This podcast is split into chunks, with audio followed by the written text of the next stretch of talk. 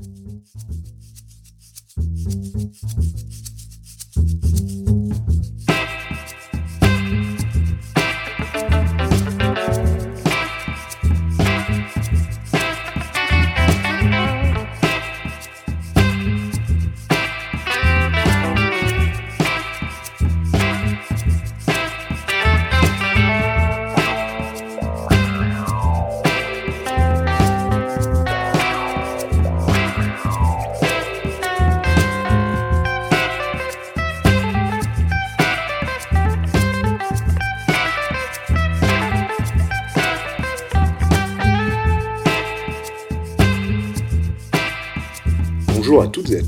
Sommes le mardi 16 avril 2019 et vous écoutez Damoclès, le podcast consacré aux questions de défense et de relations internationales au sens large.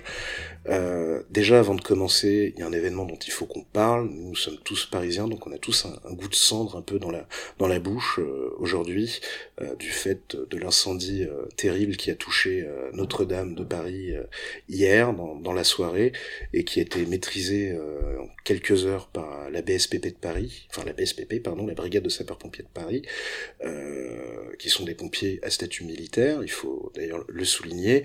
L'événement est un peu tragique et c'est toujours un peu dommage d'avoir à, remercier, à saluer les gens euh, quand, dans, dans, ce genre de cadre, mais on tenait quand même à, à, les remercier pour, pour leur travail, cette mis en danger comme ça pour notre patrimoine. D'ailleurs, euh, faut quand même signaler que l'un d'entre eux a été euh, blessé sérieusement, donc euh, tous nos voeux de prompt rétablissement et nos pensées l'accompagnent, lui, sa famille, ses collègues et ses proches. Donc voilà, on tenait à commencer là-dessus. Euh, sur un autre sujet sans transition, c'est les un an de Damoclès. On avait publié le pilote le 22 avril 2018. On va essayer de publier celui-ci le 22 avril 2019. Donc euh, c'est une belle aventure. On est très content de ce qu'on a fait jusqu'à maintenant et surtout de comment on essaye vraiment euh, d'améliorer euh, notre notre petite émission. On tenait à remercier à tous ceux qui tenait à remercier tous ceux, vous qui nous écoutez, qui nous suivez, qui échanger, discuter avec nous, et aussi euh, les invités qui ont commencé à, accepter de venir se, confier à notre micro et à notre table. Donc euh, c'est l'occasion de, remercier euh, Joseph Orantin qui qui est sur un fauteuil Orantin. Absolument. C'est depuis que j'ai vu ce, ce, fauteuil, je me suis dit qu'il fallait qu'on ait Joseph Orantin, et ça fait quelques mois maintenant, n'est-ce pas Oui, ton rêve se réalise, ouais. Oui, quasiment un an. Quasiment depuis le début, ouais. Voilà, voilà. Donc mon rêve se réalise, donc euh, je vais passer la parole à Yann. Alors, Joseph Enrotin, professeur, Joseph Enrotin, docteur. Docteur, docteur. Docteur. Parce qu'on s'y perd un peu, chercheur, docteur, professeur, et rédacteur aussi, cuisinier. Cuisinier, et rédacteur donc du journal euh, DSI, donc euh, Défense et Sécurité Internationale. Euh, donc voilà, ça fait bientôt 13 ans, c'est ça que le, le journal est, publié Alors, on a commencé en février 2005 et moi je suis arrivé euh, donc à plein temps euh, salarié en octobre 2005. D'accord. Donc euh, ah oui, un petit Ça note. un petit bout de temps. Donc vous enseignez aussi donc euh, dans des universités, c'est ça? Voilà, oui, effectivement, j'ai plusieurs casquettes. Euh, en l'occurrence, le Capri, euh, où j'effectue de la recherche, donc le Centre d'analyse de prévision des risques internationaux. Également au profil de l'ISC, l'Institut de stratégie et des conflits. Euh, et pour ceux qui concernent l'enseignement en tant que tel, c'est essentiellement en école de guerre, donc en appui ici à Paris, euh, à Bruxelles et puis à, à Yaoundé. Et pour euh, l'enseignement universitaire, on va dire quelques conférences au profit de l'excellent euh, Master 2 Sécurité Défense de Lyon 3, que je salue par ailleurs. Voilà. D'ailleurs, pour les étudiants euh, de Lyon 3, sachez qu'il va falloir écouter avec attention et prendre des notes cet épisode, puisqu'il y a peut-être votre sujet de partiel qui va tomber. Ah. Voilà, voilà. Ah. Mmh. D'accord, donc euh, bah, de... autour de la table, il y a les chroniqueurs que vous connaissez déjà, donc euh, Wael, voilà. Yann, hello, et Nicolas. Salut tout le monde. Et moi-même, donc euh, Cécile. Merci Wael. Je t'en prie. Et puis bah moi je vais passer au sommaire de l'épisode. Alors comme d'accoutumé, on va commencer par une petite présentation des signaux faibles, tous les cinq, avant de prendre une petite pause détente, interlude whisky où chacun présentera sa recommandation du mois. Et ensuite, on attaquera euh, l'entretien avec euh, Joseph en Rotin, euh, donc entretien intitulé Dans l'enfer du Rotin, dans lequel on parlera études de la guerre et stratégie, technologie, industrie de défense, actualité géopo. Et enfin, on parlera un peu plus de votre parcours avant de terminer par les questions de, de nos auditeurs sur Twitter. Voilà. Donc je vous cède la parole pour, euh, pour que vous nous présentez votre, votre signal faible.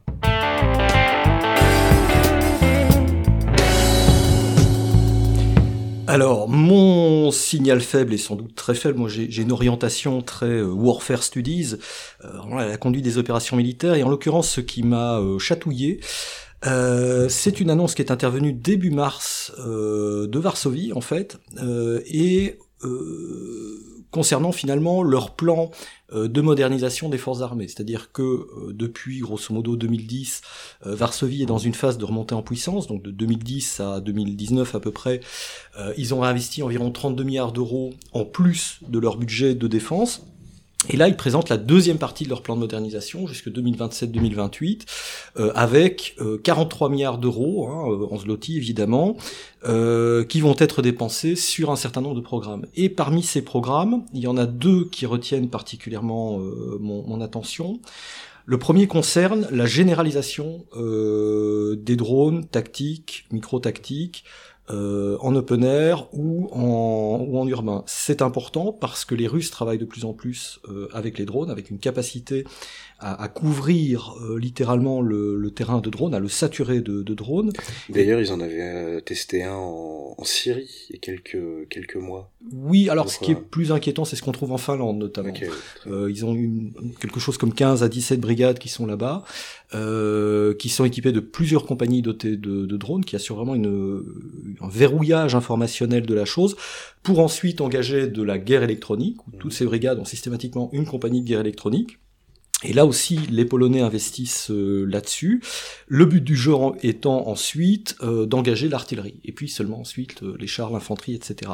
ce qui est intéressant, c'est que les Polonais finalement se mettent dans le régime militaire russe, si vous voulez, ils rentrent dans le régime militaire russe de manière très certainement à lui faire pièce. Alors évidemment, bon, bah, c'est une nouvelle très nationale centrée sur la Pologne, mais d'un autre côté, les montants ne sont pas anodins. D'accord. Ben, merci. Euh, alors sans transition, j'enchaîne avec mon signal faible. Donc on, on est complètement de l'autre côté du globe. Moi je vais vous parler du Venezuela. Et euh, alors euh, effectivement peut-être pas un signal si faible que ça, hein, tout le monde en a probablement un petit peu entendu parler.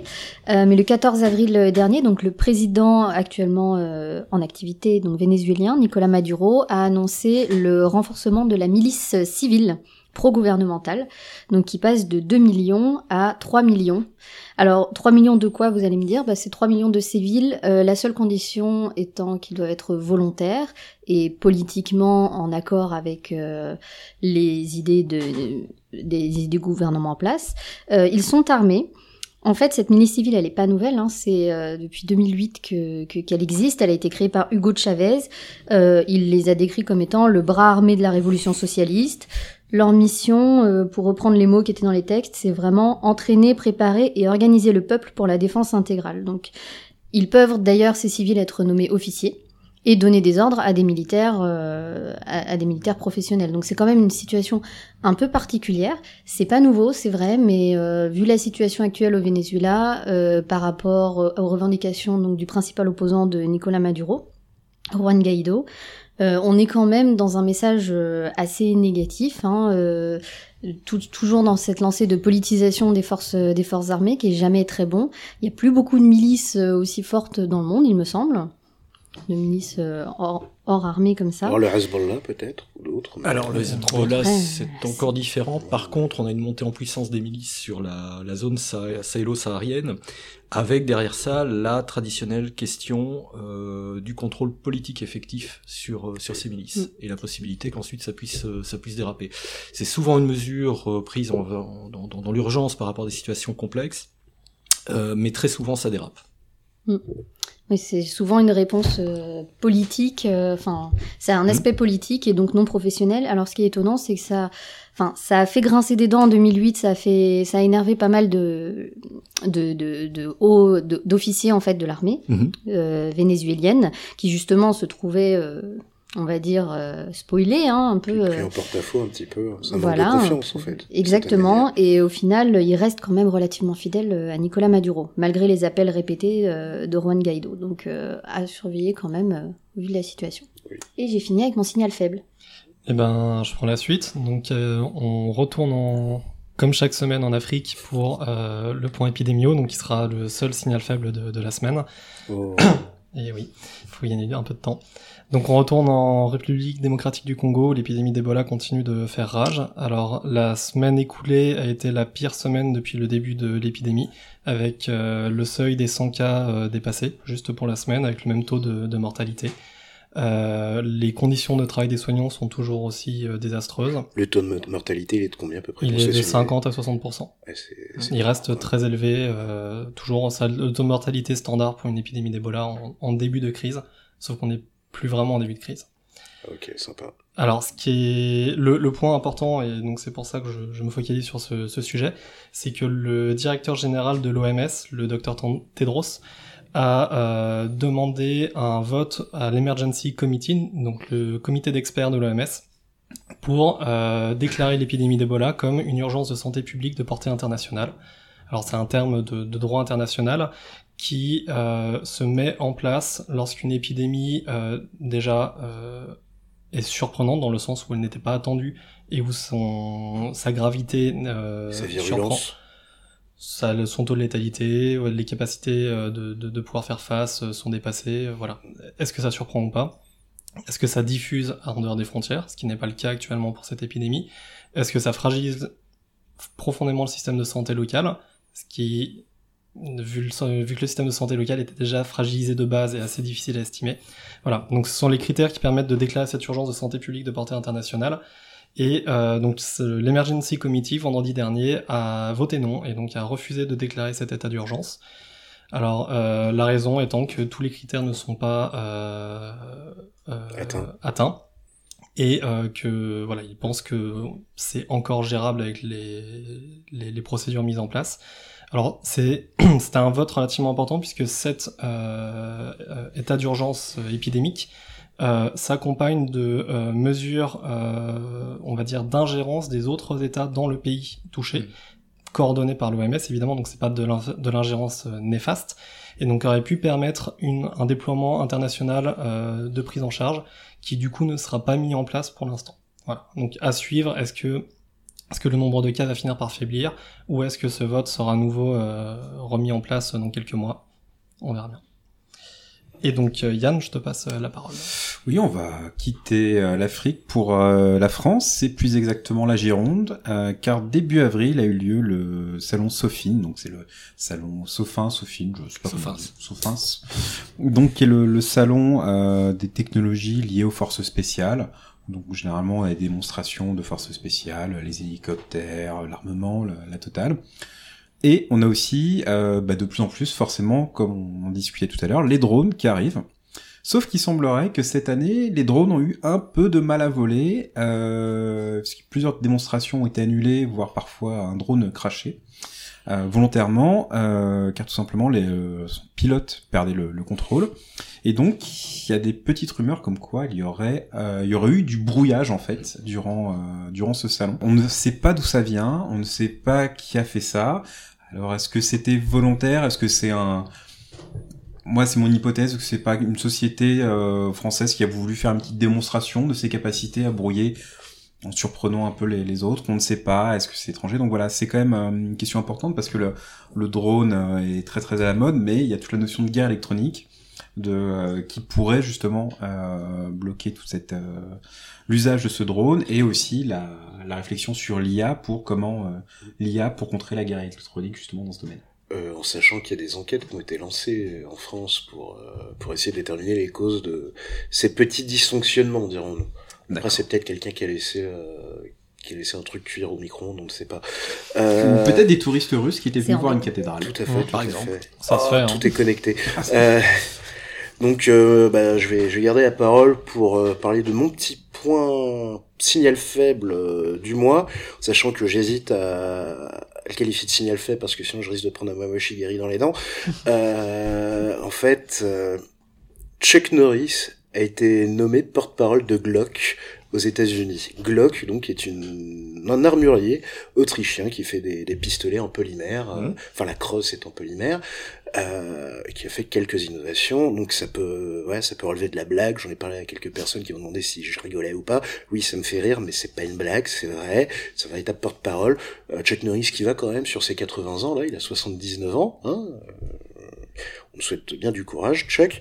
Ça peut paraître rigolo comme ça quand on en parle, mais à mon sens, ça traduit quand même une chose qu'on peut, laquelle on ne peut pas forcément avoir tous les jours conscience quand on est français, c'est que le marché de l'armement aux États-Unis, le marché civil, est un marché qui est absolument gigantesque et tous les armuriers qui, qui proposent des armes pour les, applications militaires, ils sont présents. Et donc ça pose quand même une certaine question dans, dans le sens où des techniques un peu marketing que ces boîtes peuvent euh, peuvent mettre en place euh, dans ce pays euh, il y a quand même un côté assez euh, c'est bizarre quand même pour vendre des armes de de d'avoir recours à des personnalités publiques comme ça euh, qui assument totalement leur côté un peu kitschouille hein, parce que bon Chuck Norris euh, avant d'être des mèmes dans les années 2000, c'était quand même des films d'action réganiens bien vénères quand même. Hein. Euh, Ça revient un petit peu à la stratégie des, des- de l'industrie du tabac avec le cowboy euh, ou Marlboro. même de l'alcool, euh, de l'alcool, c'est tout à fait. euh, C'est il y a un truc qui, qui, qui tient de ça, et euh, c'est peut-être aussi une réponse en creux aux questions, enfin au gap de plus en plus important, la polarisation politique de plus en plus euh, importante qu'il y a aux États-Unis sur la question du second amendement et du droit à avoir des armes, qui, euh, bah, on sent quand même bah, depuis bah, les différents massacres qu'il y a eu ces dernières, ces derniers mois, ces dernières années, ces dernières semaines même, bah il y a le fossé qui se creuse de plus en plus aux États-Unis. C'est pas le seul, euh, la seule fracture sociale et politique dans ce pays-là, mais voilà, c'est il y a un côté un peu, euh, moi ça me met un peu mal à l'aise, hein, pour être honnête. Ouais. Et puis aussi, il faut bien penser qu'en fait, les, les, les mandatures républicaines sont horribles pour les vendeurs d'armes. Puisqu'en fait, quand les républicains sont au pouvoir, les possesseurs d'armes savent qu'il n'y aura pas de loi qui va passer. Donc généralement, les, les, les, les ventes d'armes chutent drastiquement. Et c'est quand un démocrate arrive ou on pense va être vainqueur, que là, les ventes explosent, puisque bien sûr, il faut avoir son 200e fusil d'assaut pour être sûr que le démocrate Au ne vole pas. Au cas où. Et juste une chose, ce Chuck Norris là, c'est déjà annoncé, il va être un genre de, de grosse conférence ou symposium de la NRA, la très puissante National Rifle. Association. Donc voilà, c'est un petit monde où tout le monde se connaît quoi. Ah, c'est Enfin, assez voilà. malsain. Voilà, c'est moi c'est ce que je pense, mais bon, c'est euh, voilà. Donc euh, je propose de passer euh, petite interlude whisky.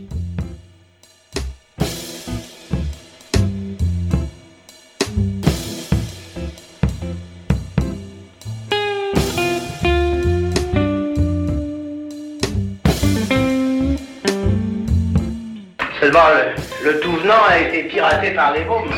Qu'est-ce qu'on fait? On se risque sur le, le bizarre.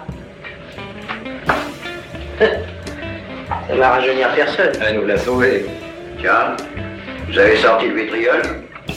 Alors, on va donc passer à l'interlude whisky. Alors, euh, tout d'abord, une petite explication hein, de- sur le, la petit, le petit fond sonore que vous venez d'entendre. Euh, pourquoi euh, les tontons flingueurs, euh, le truanant et le bizarre Eh bien, parce qu'ils se foutent de moi depuis, euh, depuis qu'ils sont arrivés tout à l'heure, puisque bah, en termes de whisky, j'ai ouais, en effet choisi le bizarre. Donc, j'ai été conseillé, ça vient pas de moi. Je suis pas Pas de marque, pas de marque. Pas de marque, non. Euh, le whisky que j'ai ramené est un whisky indien qui s'appelle Amrut Fusion. Alors je pense qu'au niveau de l'accent, j'y suis pas du tout. Hein, euh, donc euh, évidemment la référence sera sur le- la page SoundCloud. Donc c'est un whisky indien qui est conçu avec 50% d'orge produit localement et 50% d'orge importé d'Écosse. d'Écosse. Donc de ce qu'on en a dit, c'est un whisky qui a un côté un peu tourbé en fond, mais qui a aussi un goût d'épices plus prononcé que les whiskies écossais qu'on peut trouver. Il est normalement censé être bon, donc euh, on va bien voir, et en croisant les doigts pour que le côté fusion, ça soit pas l'état de nos gosiers à la fin. Et surtout qu'on se mette pas à danser. Franchement, Am Amoureux de Fusion, son en tout cas. Smiling Buddha, ça aurait été bien aussi. Mais bon, c'est, euh, Tu es médisant, Well. je suis pas médisant, mais Je vous sers.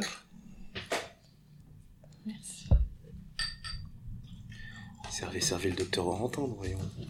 Oui, Vous pardon. le faites attendre. Du tout, du tout. Il a Occupez hâte de goûter le whisky. hein. euh, tout le monde. Oui, bah oui, bah on va peut-être commencer à parler euh, de nos petits euh, signaux faibles. Donc, euh, Joseph, de quoi vous aimeriez nous parler? En signe faible Euh, pardon, en recommandation, excusez-moi. En Le, recommandation. le whisky fait déjà effet alors qu'il vient juste d'être Ah, c'est- déposé dans le verre. c'est la part des anges direct dans le En cerveau. fait, c'est une arme chimique. Ouais, ouais. En recommandation. Recommandation par rapport à quoi, en fait? Un livre, une série, un livre, un série, oui. film, je ne sais quoi. Euh, alors, vous avez parlé de kitsch. Euh, j'ai euh, dans mes balades sur euh, sur Netflix eu l'occasion À la Santé. à votre santé On, on coupe. mais a une belle robe. Ah. Ouais, il dit du bien. C'est particulier. Ah, a pas de pomme. fan. Moi, j'aime bien. oui il y a un léger côté alors je sais pas si vous avez le même sentiment mais légèrement sucré en toute première bouche Un petit oui, peu, ouais. ça Donc- passe assez vite quand même, non?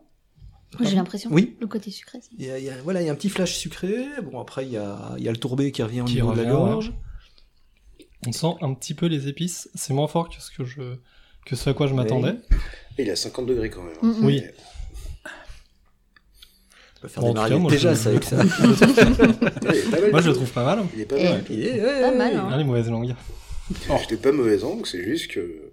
Bah, écoutez, l'Inde est une nation euh, de whisky. Hein. Les tirs anti-satellites, euh, les bombes atomiques et maintenant le whisky. Où s'arrêteront-ils? Euh, de la mécanique qui fonctionne? Oh. Merde si je peux utiliser l'expression, Ça, c'est fourbe. bitch chez Damoclès. ça, ça, ça tourne plutôt bien une Royal Enfield pourtant. une Royal Enfield, petite moto là. oui, Ah oui oui. oui oui oui oui bon je crois que c'est anglais à l'origine. je pense que voilà c'est Oui. britannique Oui. Justement, ça tournait pas bien quand c'était anglais. Deux nations d'un coup. Yes. Allez, ça c'est fait. Ça, c'est pour les Brites. Ouais, les, les anglais, c'est On, vous laisse du coup, on vous redonne. euh, Alors, les, Non, les alors, recommandations, donc dans, dans mes balades sur, euh, sur Netflix, euh, je suis tombé sur, et ça existe, du cinéma de sécurité nationale turc et du cinéma de sécurité nationale malais. Euh, chez les Turcs, en l'occurrence, une série qui s'appelle euh, Bourou, euh, donc le loup en turc, euh, et qui relate en fait euh, l'aventure d'une section de forces spéciales, où on ne sait pas très bien, parce que finalement ils ne se comportent pas beaucoup comme les, les forces spéciales, ou alors c'est très mytho. Euh, mais ce qui est ce qui est très intéressant, c'est de voir la signification politique qu'il y a derrière, parce qu'au final, euh, il se retrouve impliqué évidemment dans le fameux coup d'État euh, anti-Erdogan, euh, etc., ou pro-anti-Erdogan. Hein, le, il y a, il y, a, il y a toute une, Il y a plusieurs versions. Il y a plusieurs versions, voilà. Et euh, bien évidemment, euh, Goulen est le grand méchant de l'histoire, etc., etc. et C'est un peu le euh, boss de fin de niveau. D'ailleurs, voilà. il est dans Iron Man 3, je crois. C'est lui qui, qui joue la doublure du, du mandarin. Ah, c'est possible. Je crois que c'est Goulen. Ouais. Sérieux Non, mais, Non, mais-. Il y a, un peu de kurde aussi, de degré. kurdes. Il y a un peu de Ah, suis kurdes, rassuré. il y a, il y a du Daesh, euh, etc., etc. Et on a l'impression que euh, toute la bande sud de la Turquie, euh, sur une profondeur de 400 km, est complètement vérolée de toutes parts, vu qu'il y a des incidents, semble-t-il, partout. Bref, c'est- assez particulier. Euh, et manifestement, les Turcs ont décidé d'en faire un film. Ah. Euh, donc, du point de vue du, du catastrophisme technico-militaire, je ne pas ce que ça, ça pourrait donner. Euh, D'autre part, il y, a- un film assez intéressant pour le coup, euh, qui revient sur l'ac- l'action, et c'est le, nom du film d'ailleurs, du Pascal. Euh, c'est vrai qu'on n'est pas très loin de Pâques, mais oui, quand j'ai quand j'ai quand j'ai pas dormi plus de plus de 12 heures, généralement, j'ai un sens de l'humour assez déplorable. Non, mais nous, c'est Euh, C'est parfait on, pour est, nous. on est client, on est client. Voilà. Et donc le, le Pascal, en l'occurrence, euh, fait du contre-terrorisme maritime. Et, euh, Ah, on l'a, on, on l'a le fight avec euh, Joseph Orentin et le chat. Ah, c'est qui va gagner? oui.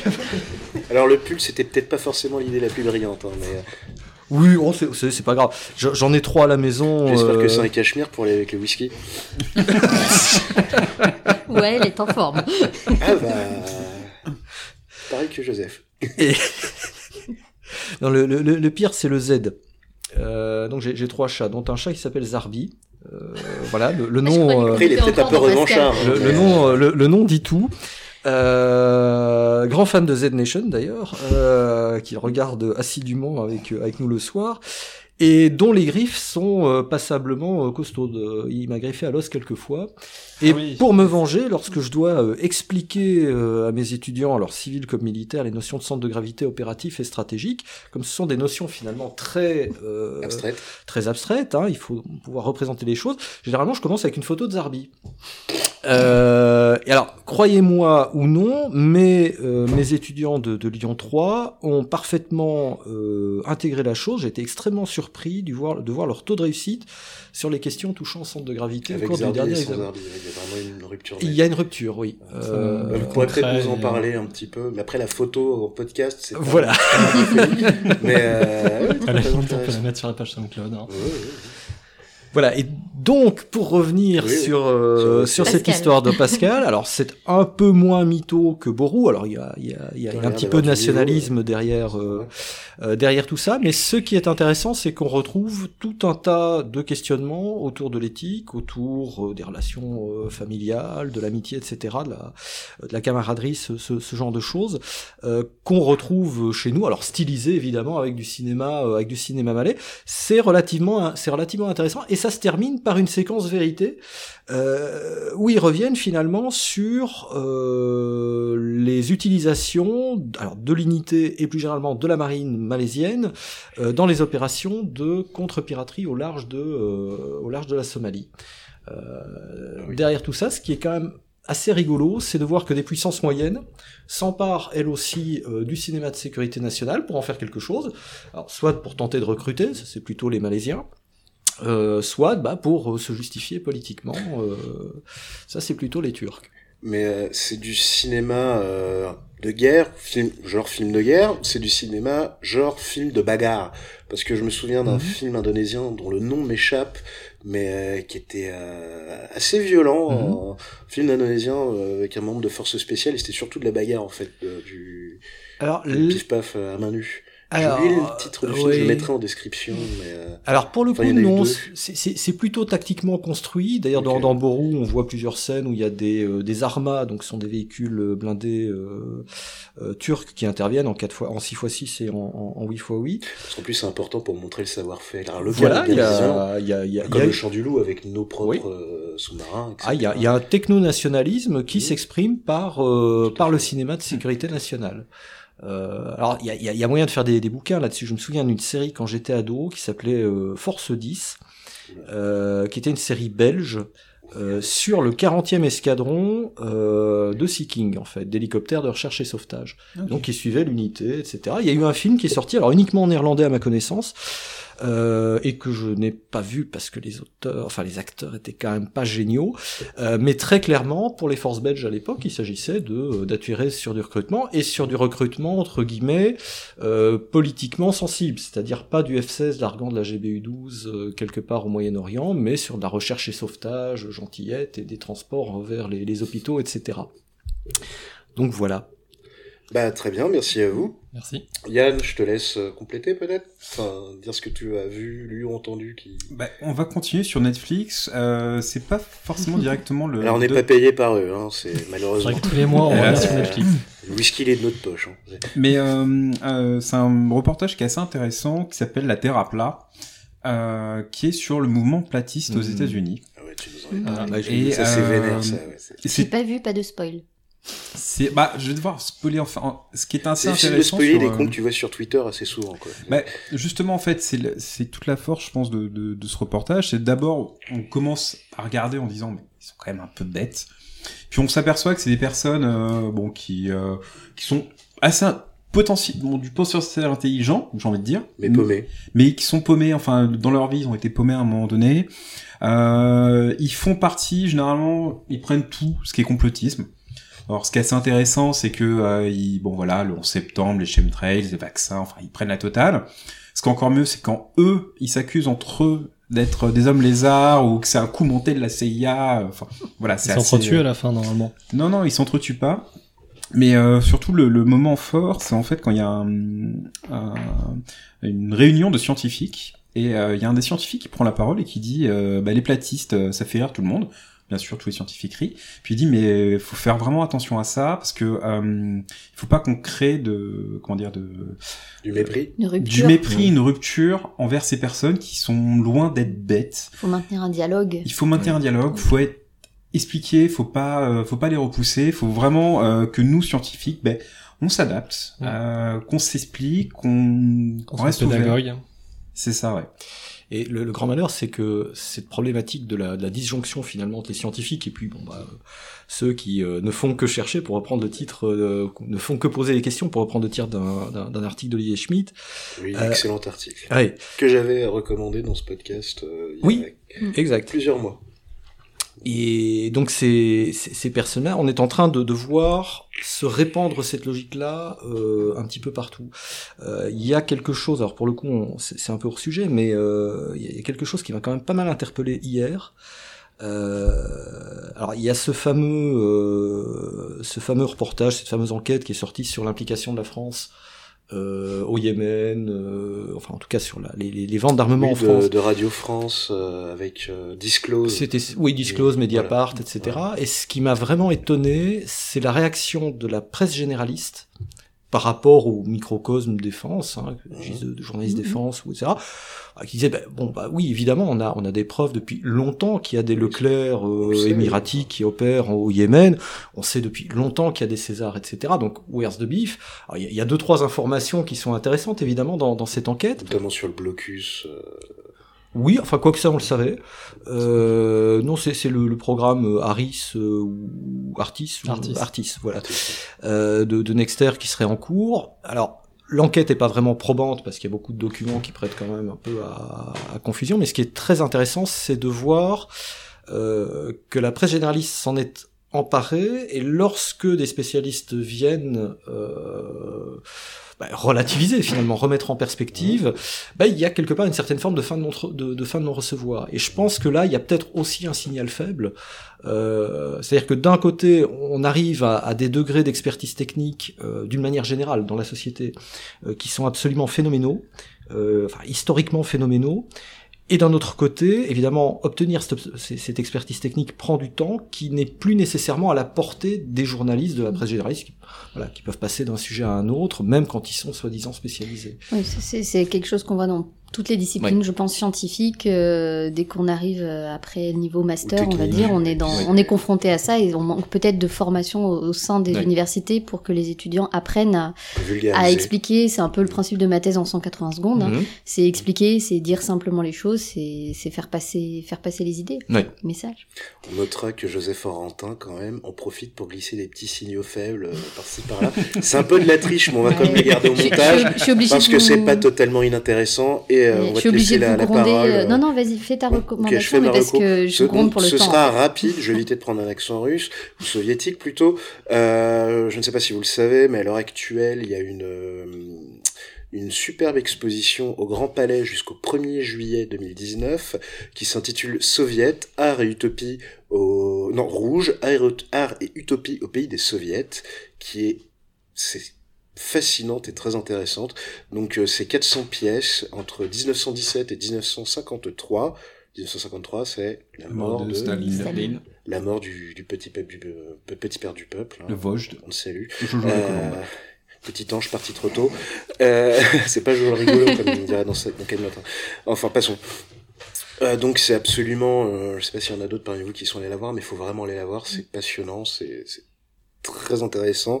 Bah, il y a notamment des, des questions qu'on a un peu traitées, dans, enfin effleurées dans le cadre du podcast, sur les relations entre l'art et la propagande, sur comment euh, le politique, l'idéologique va influencer l'art, euh, il va influencer les artistes, comment les artistes vont le vivre, comment ils vont le produire, euh, et sur le fait, ce qui est assez fascinant, c'est que même une œuvre de propagande, on peut l'apprécier en tant qu'œuvre artistique. Mm. Mm.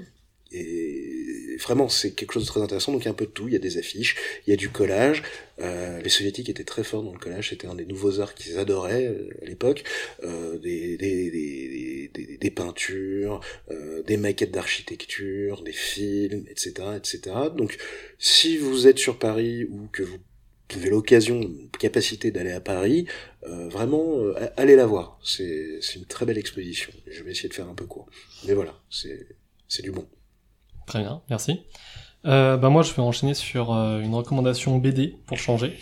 Euh, donc moi, c'est une BD de Ricard et Rika.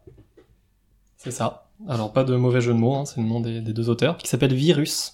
Le tome 1, le tome 1 s'appelant On sent un petit tropisme chez toi, non? Qu'est-ce que tu fais dans la vie? Alors, Je tiens à préciser que c'était un cadeau d'un très bon ami, et alors la BD vaut vraiment le coup. Donc je suis parti honnêtement pas sceptique, mais comme tout ce qui traite du, du domaine sur lequel je bosse, j'ai tendance à me dire que bon, il y aura forcément quelques erreurs, et au final pas trop. Alors je peux très peu parler de du fond de ce qu'il y a dedans, parce que sinon je vais, enfin c'est tout l'intérêt justement, c'est de ne pas savoir au début ce qui va se passer derrière. Donc ça parle évidemment d'une- d'un début de, pandémie. Ça parle pas forcément de quelque chose d'origine naturelle, donc c'est là que ça devient intéressant. Donc je vous la recommande, elle vaut vraiment le coup, et euh, il y aura un tome 2 à première vue. Ah, bah parfait. Cécile, je te passe la parole. Euh, ah ben, je crois que je termine du coup euh, sur les recommandations. Donc euh, moi je voulais vous parler d'un livre que je viens de terminer.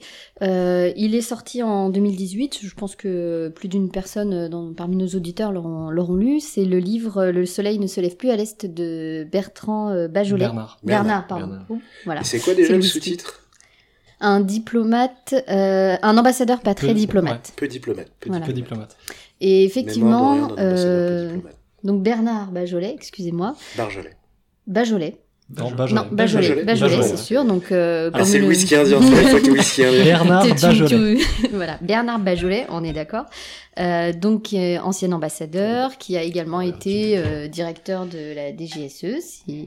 Voilà. Alors, par contre, euh, pour ceux qui s'attendent à du roman. Waouh! Ils ont décidé de me mettre une murge. Après, je Ouais, la Florentin est belge, donc techniquement ça devrait aller. Mais euh, oui, j'ai eu peut-être la main un peu forte, mais il était déjà moitié rempli le verre. Donc, euh, Voilà. Donc, euh, donc voilà, donc ceux qui s'attendent dans ce roman à de, de l'espionnage, euh, à la sauce DGSE, etc., bah, ils vont être très déçus. Ça n'a absolument rien à voir. C'est vraiment sur euh, son tout son parcours depuis euh, sa décision de rentrer dans euh, dans la diplomatie jusqu'à euh, jusqu'à l'intégralité en fait de ces différentes missions. C'est un très très beau voyage, j'ai trouvé surtout à travers euh, le Moyen-Orient, à travers le Maghreb, un petit passage par les Balkans. Donc euh, c'est extrêmement bien documenté évidemment. hein. Il y a même des cartes à l'appui pour ceux qui donc avec euh, des parties qui rappellent le contexte géopolitique, l'histoire de chaque région, de chaque pays et l'histoire des relations entre la France et ces pays. Et c'est ça qui est très intéressant et c'est aussi très personnel sur comment effectivement il a ressenti parfois les le carcan diplomatique ou comment est-ce que parfois il a il s'en est écarté un petit peu. peut-être aussi Euh, pour ça qu'il a fini la DGSE, mais Non, mais c'est vraiment, c'est vraiment intéressant et c'est un, c'est voilà, c'est aux éditions Plomb et euh, je le recommande pour toute personne qui veut voyager un petit peu et comprendre, euh, en tout cas qui s'intéresse à ces régions-là et aux relations euh, qu'on a pu avoir avec eux euh, dans les 20 à 30 dernières années. Eh bien, merci Cécile. Et puis là, on va, on va plonger dans l'enfer du rotin.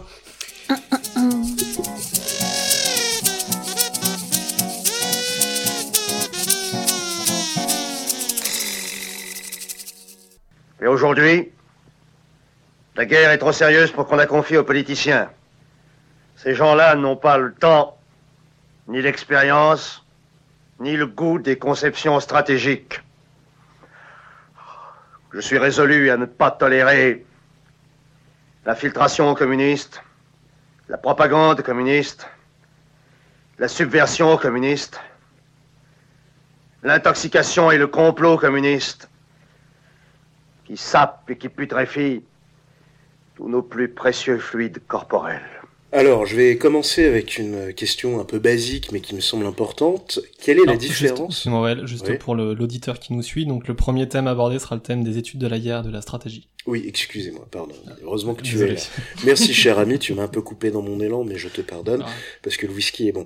Euh, donc, euh, docteur Orentin, quelle est la différence entre le bon stratège et le mauvais stratège? Non, je rigole. Quelle est la différence entre le stratège et le stratégiste? D'ailleurs, c'est quoi la stratégie? Quel livre conseilleriez-vous à un profane s'intéressant à la stratégie et qui souhaiterait s'y mettre en dilettante? Entre parenthèses, en plus des vôtres. Alors, on on n'aborde jamais la stratégie en dilettante. Euh, pourquoi? Parce que c'est exigeant. C'est une discipline, c'est une discipline comme une autre. Euh, donc, si on veut vraiment s'y intéresser, il faut faire ce que ce que nous dit le général Desportes en l'occurrence. Il nous dit il faut entrer en stratégie un peu comme on entre en, en sacerdoce. Religion. Voilà, c'est euh, parfois contre-intuitif, comme n'importe quelle science.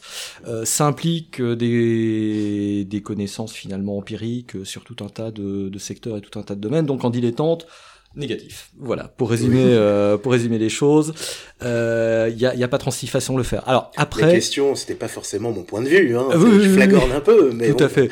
Il euh, y a pas mal de bouquins euh, qui reviennent sur la stratégie, mais je pense que, alors c'est peut-être celui qui fait le plus peur, mais le plus intéressant dans l'absolu reste le traité de stratégie d'Hervé Couto-Bégari. C'est quelque chose que vous pouvez picorer au fur et à mesure de votre progression dans votre rapport à la, à la stratégie. vous n'êtes pas obligé de tout lire euh, en une seule fois. C'est vrai qu'en une seule fois, c'est assez indigeste, euh, mais euh, l'essentiel s'y retrouve et surtout effectivement la structure euh, produite par euh, par le maître est telle que bah voilà, vous pouvez effectivement aller picorer et, euh, et, et, voir ce qui est intéressant. Alors le stratège, le stratégiste, bah justement, il y a tout un, chapitre là-dessus, enfin quelques paragraphes. Grosso modo, le stratège fait, le stratégiste étudie pour résumer, euh, pour résumer les choses. Euh, partant du principe que relativement rares sont les gens qui sont à la fois des stratèges et des stratégistes. Il y en a. Mao, par exemple. Euh, bon, après, Mao ne part pas dans une optique scientifique comparatiste entre les différents modes, révolutionnaires, etc.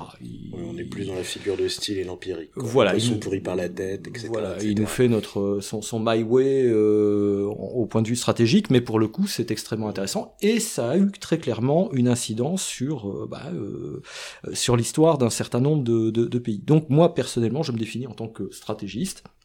Voilà, donc j'étudie en tant que scientifique, ou en tout cas de la manière la plus scientifique possible, la stratégie, tandis que euh, le stratège, bah, finalement, c'est l'artiste de la stratégie. D'ailleurs, ce qui est très rigolo, c'est que quand vous regardez l'articulation entre l'art et la science, que Couto-Begari disait, c'est que finalement, la stratégie, c'est pas un art, c'est pas une science, c'est un art bâti sur une science.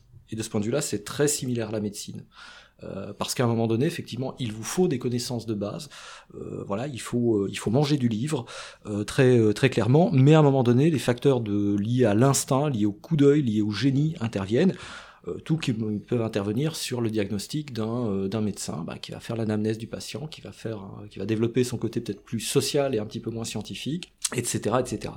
Euh, c'est quoi la stratégie? Bah, Il en existe tout un tas de définitions. Personnellement et très académiquement, je reste scotché euh, à celle du, général Beaufre, euh, qui est bah, l'étude de l'art de la dialectique des volontés utilisant la force ou la menace de la force, si on étend un petit peu la définition, pour résoudre leurs différends.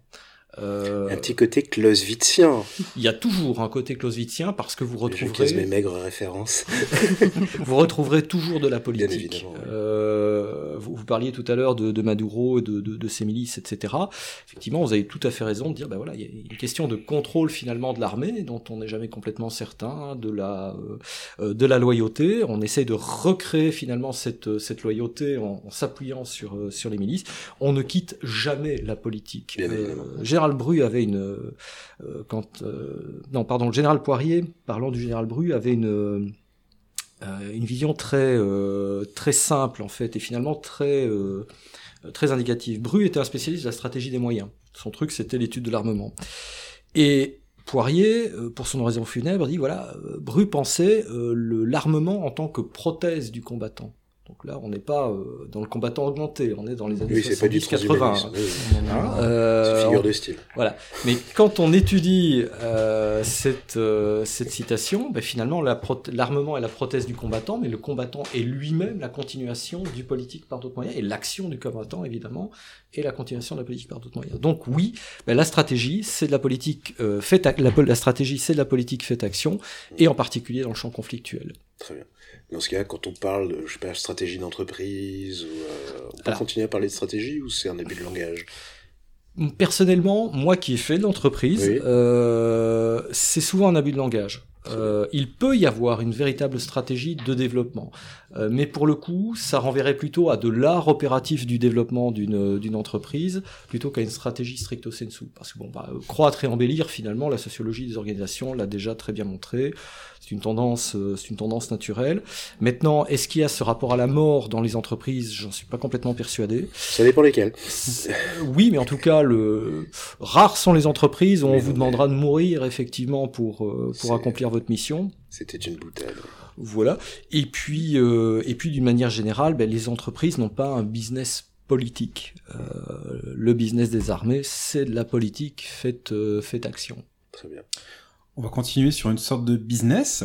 Mhm. Est-il sérieux de dire les dépenses militaires de l'OTAN sont de 950 milliards de dollars, celles de la Russie 66 milliards, pour éluder la question d'une potentielle menace russe En d'autres mots, la puissance militaire peut-elle être correctement traduite par une logique comptable, budget, décompte des matériels, etc. Alors oui et non, c'est-à-dire que cette logique comptable, elle fait partie de l'équation, ça c'est euh, ça c'est clair, parce qu'à un moment donné, il vous faut des moyens, hein, euh, des hommes, des missions, euh, des, des, moyens, et pour ces moyens, bah, effectivement, bah, de plus en plus, il faut de l'argent. Maintenant, en pratique, la comparaison 954 versus euh, 66, bah, elle n'est pas complètement pertinente. Pourquoi? Parce que d'un côté, vous avez la Russie qui est un État, et de l'autre côté, bah, vous avez tous les membres de l'OTAN. Euh, évidemment, même dans une alliance telle que telle que l'OTAN, vous avez forcément une fragmentation euh, des, euh, des capacités, des intentions, parce que les, les focales des uns et des autres sont pas les mêmes. Hein. Euh, Si vous parlez à un Finlandais, il va vous dire ah bah mon truc, moi c'est, euh, si vous parlez à un Polonais, pardon, euh, il va vous dire bah euh, moi mon truc c'est euh, c'est la Russie. Si vous parlez à un Grec ou un Espagnol, il va pas nécessairement vous répondre cela. Euh, voilà. Donc après, comment fait-on pour remixer tout ça dans un projet politique? On en revient à la politique, euh, qui soit cohérent pour dire l'alliance, enfin l'OTAN est une alliance euh, qui trouve sa concrétisation sous forme d'une organisation intégrée avec de l'interopérabilité, etc., etc. Donc voilà. Donc les, les chiffres sont pas tout. Même chose quand les euh, euh, quand on nous dit ah oui mais euh, quand on nous dit c'est-à-dire l'administration Trump voilà nous on dépense plus de plus de x centaines de milliards pour la défense de l'Europe non évidemment pourquoi? Bah, parce que les États-Unis n'ont pas comme seule priorité Mmh. que l'Europe ils ont aussi euh, l'Asie Les États-Unis ne se confondent pas dans l'OTAN. propres et- intérêts d'ailleurs. Mais les, tous Voilà. les pays européens ne se confondent pas dans l'OTAN non plus. La France Exactement. ne se pense pas que dans l'OTAN. Dieu merci. Euh, enfin voilà. ah oui non mais complètement Pas que j'ai quelque chose contre l'OTAN, mais bon, c'est que Oui, l'OTAN, non, mais c'est- c'est un instrument. C'est une réalité, voilà, c'est un Voilà. instrument comme un autre. On a trouvé un point consensuel euh, Voilà. entre les pays sur un certain nombre de, de sujets. Voilà, bon, maintenant. Et puis dans le cadre de toute alliance, il y a des, des, des- des frictions, que ce soit la langue, même l'interopérabilité, euh, trouve ses limites, etc., etc. Donc Ah, voilà, complètement. c'est un peu une vie de l'esprit, euh, un peu, un peu putassière de, de balancer ça sur ses dans l'air, par exemple. Voilà. Et, euh, Elle donnera aucun nom. et au-delà de ça, euh, la, la mesure de l'efficacité militaire est quelque chose d'extrêmement, euh, d'extrêmement complexe. Euh, L'excellent euh, Yoda euh, Andrew Marshall, qui malheureusement nous a quittés il y a, il y a pas très longtemps, euh, a travaillé là-dessus pendant une bonne partie de, de sa vie, euh, pour finalement conclure que bah, euh, toute évaluation était forcément soumise à caution et que C'est triste euh, quand même quand t'as passé toute ta vie sur un sujet et que finalement tu dis, bah en fait, euh, c'est pas forcément facile, quoi. C'est pas Ah, forcément si. possible, même. C'est... bienvenue dans la science. C'est ça. c'est- c'est le C'est- le principe de la quotidien. recherche. Voilà. Ouais, ouais, Euh, c'est- On cherche, on trouve pas. Vous hein. avez bien du courage. Et, et donc effectivement, bah, mesurer euh, déjà dans l'absolu, c'est pas évident. Mais en plus, mesurer uniquement sur le budget, euh, sachant bah, quand on regarde un certain nombre d'armées euh, au, au plan européen, bah, il est clair que la, la part prise euh, par les rémunérations, les pensions, etc. rentre en ligne de compte. Mhm. Ok, très bien. Mais que reste-t-il pour les matériels Que reste-t-il pour les exercices Pour l'entretien, etc. Pour etc. l'entretien et, et- et compagnie. Donc là, Il y a un chat qui vient de se vautrer. les chats de combat. Puis surtout avec une, une Russie qui peut quand même s'appuyer sur euh, l'héritage de l'Union soviétique, Oui. que ce soit en termes de, de recherche, de savoir, de d'industrie. Et de matériel. de matériel, Et de matériel, aussi, oui. enfin là-dessus, et puis leur exportation qui permettent de nous de nourrir, Mm. et qu'ont pas forcément euh, la plupart des pays, enfin là-dessus. Puis c'est une autre façon d'utiliser ces budgets, j'imagine. C'est, enfin, c'est difficilement comparable en tant que tel en chiffres bruts, euh, pour toutes ces raisons que vous avez Oui. mentionnées justement. Bah, en termes d'efficience militaire, on peut peut-être avancer que un euro français ne vaut pas forcément un euro allemand, par exemple. De fait. Ok, très bien. de fait.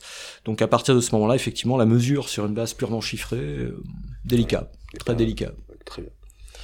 Alors ouais, moi je vais enchaîner, alors on passe du coq à l'âne, hein. Euh, sur une autre question euh, liée à l'utilisation d'armes chimiques sur différents théâtres qu'on a pu voir ces, dernières- années.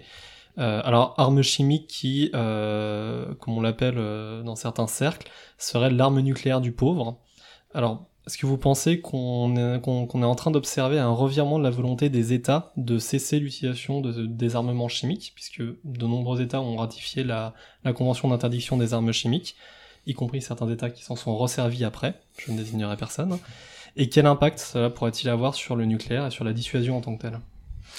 Bon, alors il y a sujet à quelques thèses. Euh... Vous avez 5 minutes. Non, on a cinq minutes. Même, même. Bon, pour résumer, 32 secondes.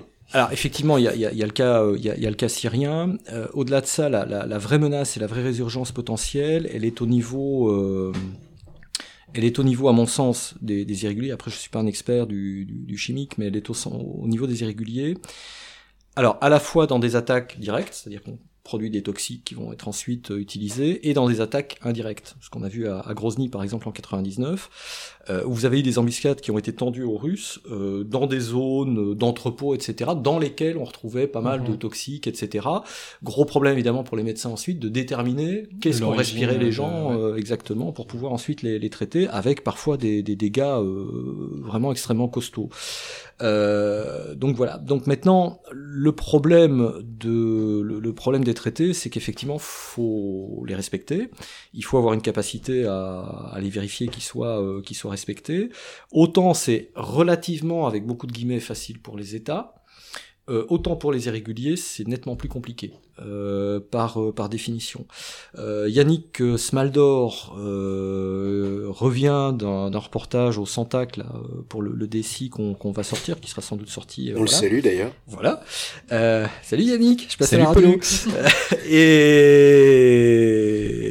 Et, et où une des questions qu'il a posées très très intelligemment est de savoir bon ok les gars quand euh, quand vous avez des rotations comme ça de de, de, de gens qui viennent s'entraîner est-ce que vous simulez le risque chimique biologique euh, voilà et euh, la réponse du chef de corps était de dire systématiquement oui pourquoi? Bah parce que ça nous pend euh, ça nous pend au nez euh, et on risque de se retrouver à un moment donné avec ce genre de choses.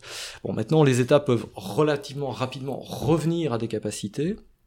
Est-ce que du coup c'est dissuasif ou pas? Si vous relisez Herma- Herman Kahn, euh, quand il commence à travailler sur la notion de dissuasion dans les années 50-60, euh, il part justement du chimique.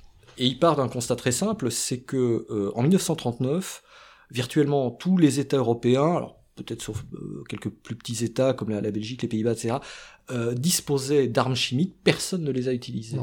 Euh, et à partir de là, il commence à construire en disant, mais voilà, pourquoi? Ben, Simplement parce qu'il y a un phénomène de dissuasion. Donc, on s'est envoyé des armes incendiaires sur les villes des uns des autres, euh, ça a pu être extrêmement violent, etc., mais on n'est pas passé au, à la gradation chimique.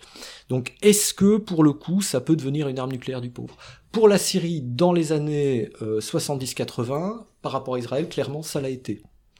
Et Même par rapport à sa propre population en Irak aussi. alors après là on rentre sur des logiques euh, d'usage en interne on va dire, Euh, même chose pour l'Irak, hein. Euh, mais très clairement pour l'Irak des années 60, 70, 80, il y avait une part de dissuasion à l'égard de l'Iran jusqu'au moment où ils ont balancé ce qu'on a appelé la, la guerre des villes, hein, euh, à coups de Scud, etc. Et avec un emploi de, de chimiques sur le front, mais pas sur les villes. Euh, donc vous voyez, encore une fois, il y a une gradation qui, euh, qui rentre en ligne de compte. Maintenant, la dissuasion, je pense qu'il faut euh, sortir peut-être de notre modèle français, au sens où très souvent on a vu la dissuasion comme étant quelque chose d'uniquement nucléaire. En réalité, la dissuasion, euh, c'est quelque chose de beaucoup plus transverse Et intégré. et intégré. Euh, et de facto, dans les années 70, il faut toujours revenir aux années 70. Euh, je- On les a pas le- connus, donc... euh, je, je- je ne parle pas du discours et des pas de def, mais euh, au niveau de la réflexion. Et à l'époque, on parlait de la dissuasion en France comme étant celle du FAMAS au redoutable. Donc, qui était le SNLE, la classe de, de SNLE précédent. on en a parlé euh, Voilà. l'épisode précédent. Voilà, parce que vous avez forcément, à un moment donné, ce que les Russes appellent corrélation des forces. Et cette corrélation des forces, elle joue aussi pour la, pour la dissuasion. Donc, pour un certain nombre d'acteurs, c'est pas complètement inimaginable de les voir renoncer à un traité et dire ben voilà on va travailler sur de la corrélation des forces les Nord-Coréens le font euh, ils sont jamais rentrés dans le traité donc ils n'y sont pas euh, ils n'y sont pas soumis mais après tout un traité peut se dénoncer Non, mais Kim est un mec sympa.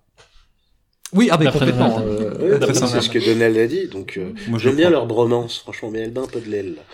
Euh, oui, ben il cherche un troisième rencard apparemment, donc euh, Tout n'est pas perdu. On n'est pas perdu. En général, tout se passe au troisième rencard, donc... euh, enfin, bon, on va passer, on va passer à la prochaine Il faut une IA pour déterminer statistiquement. si Oula.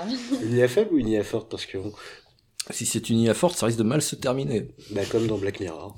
Voilà. Oui, exactement, exactement. Pareil.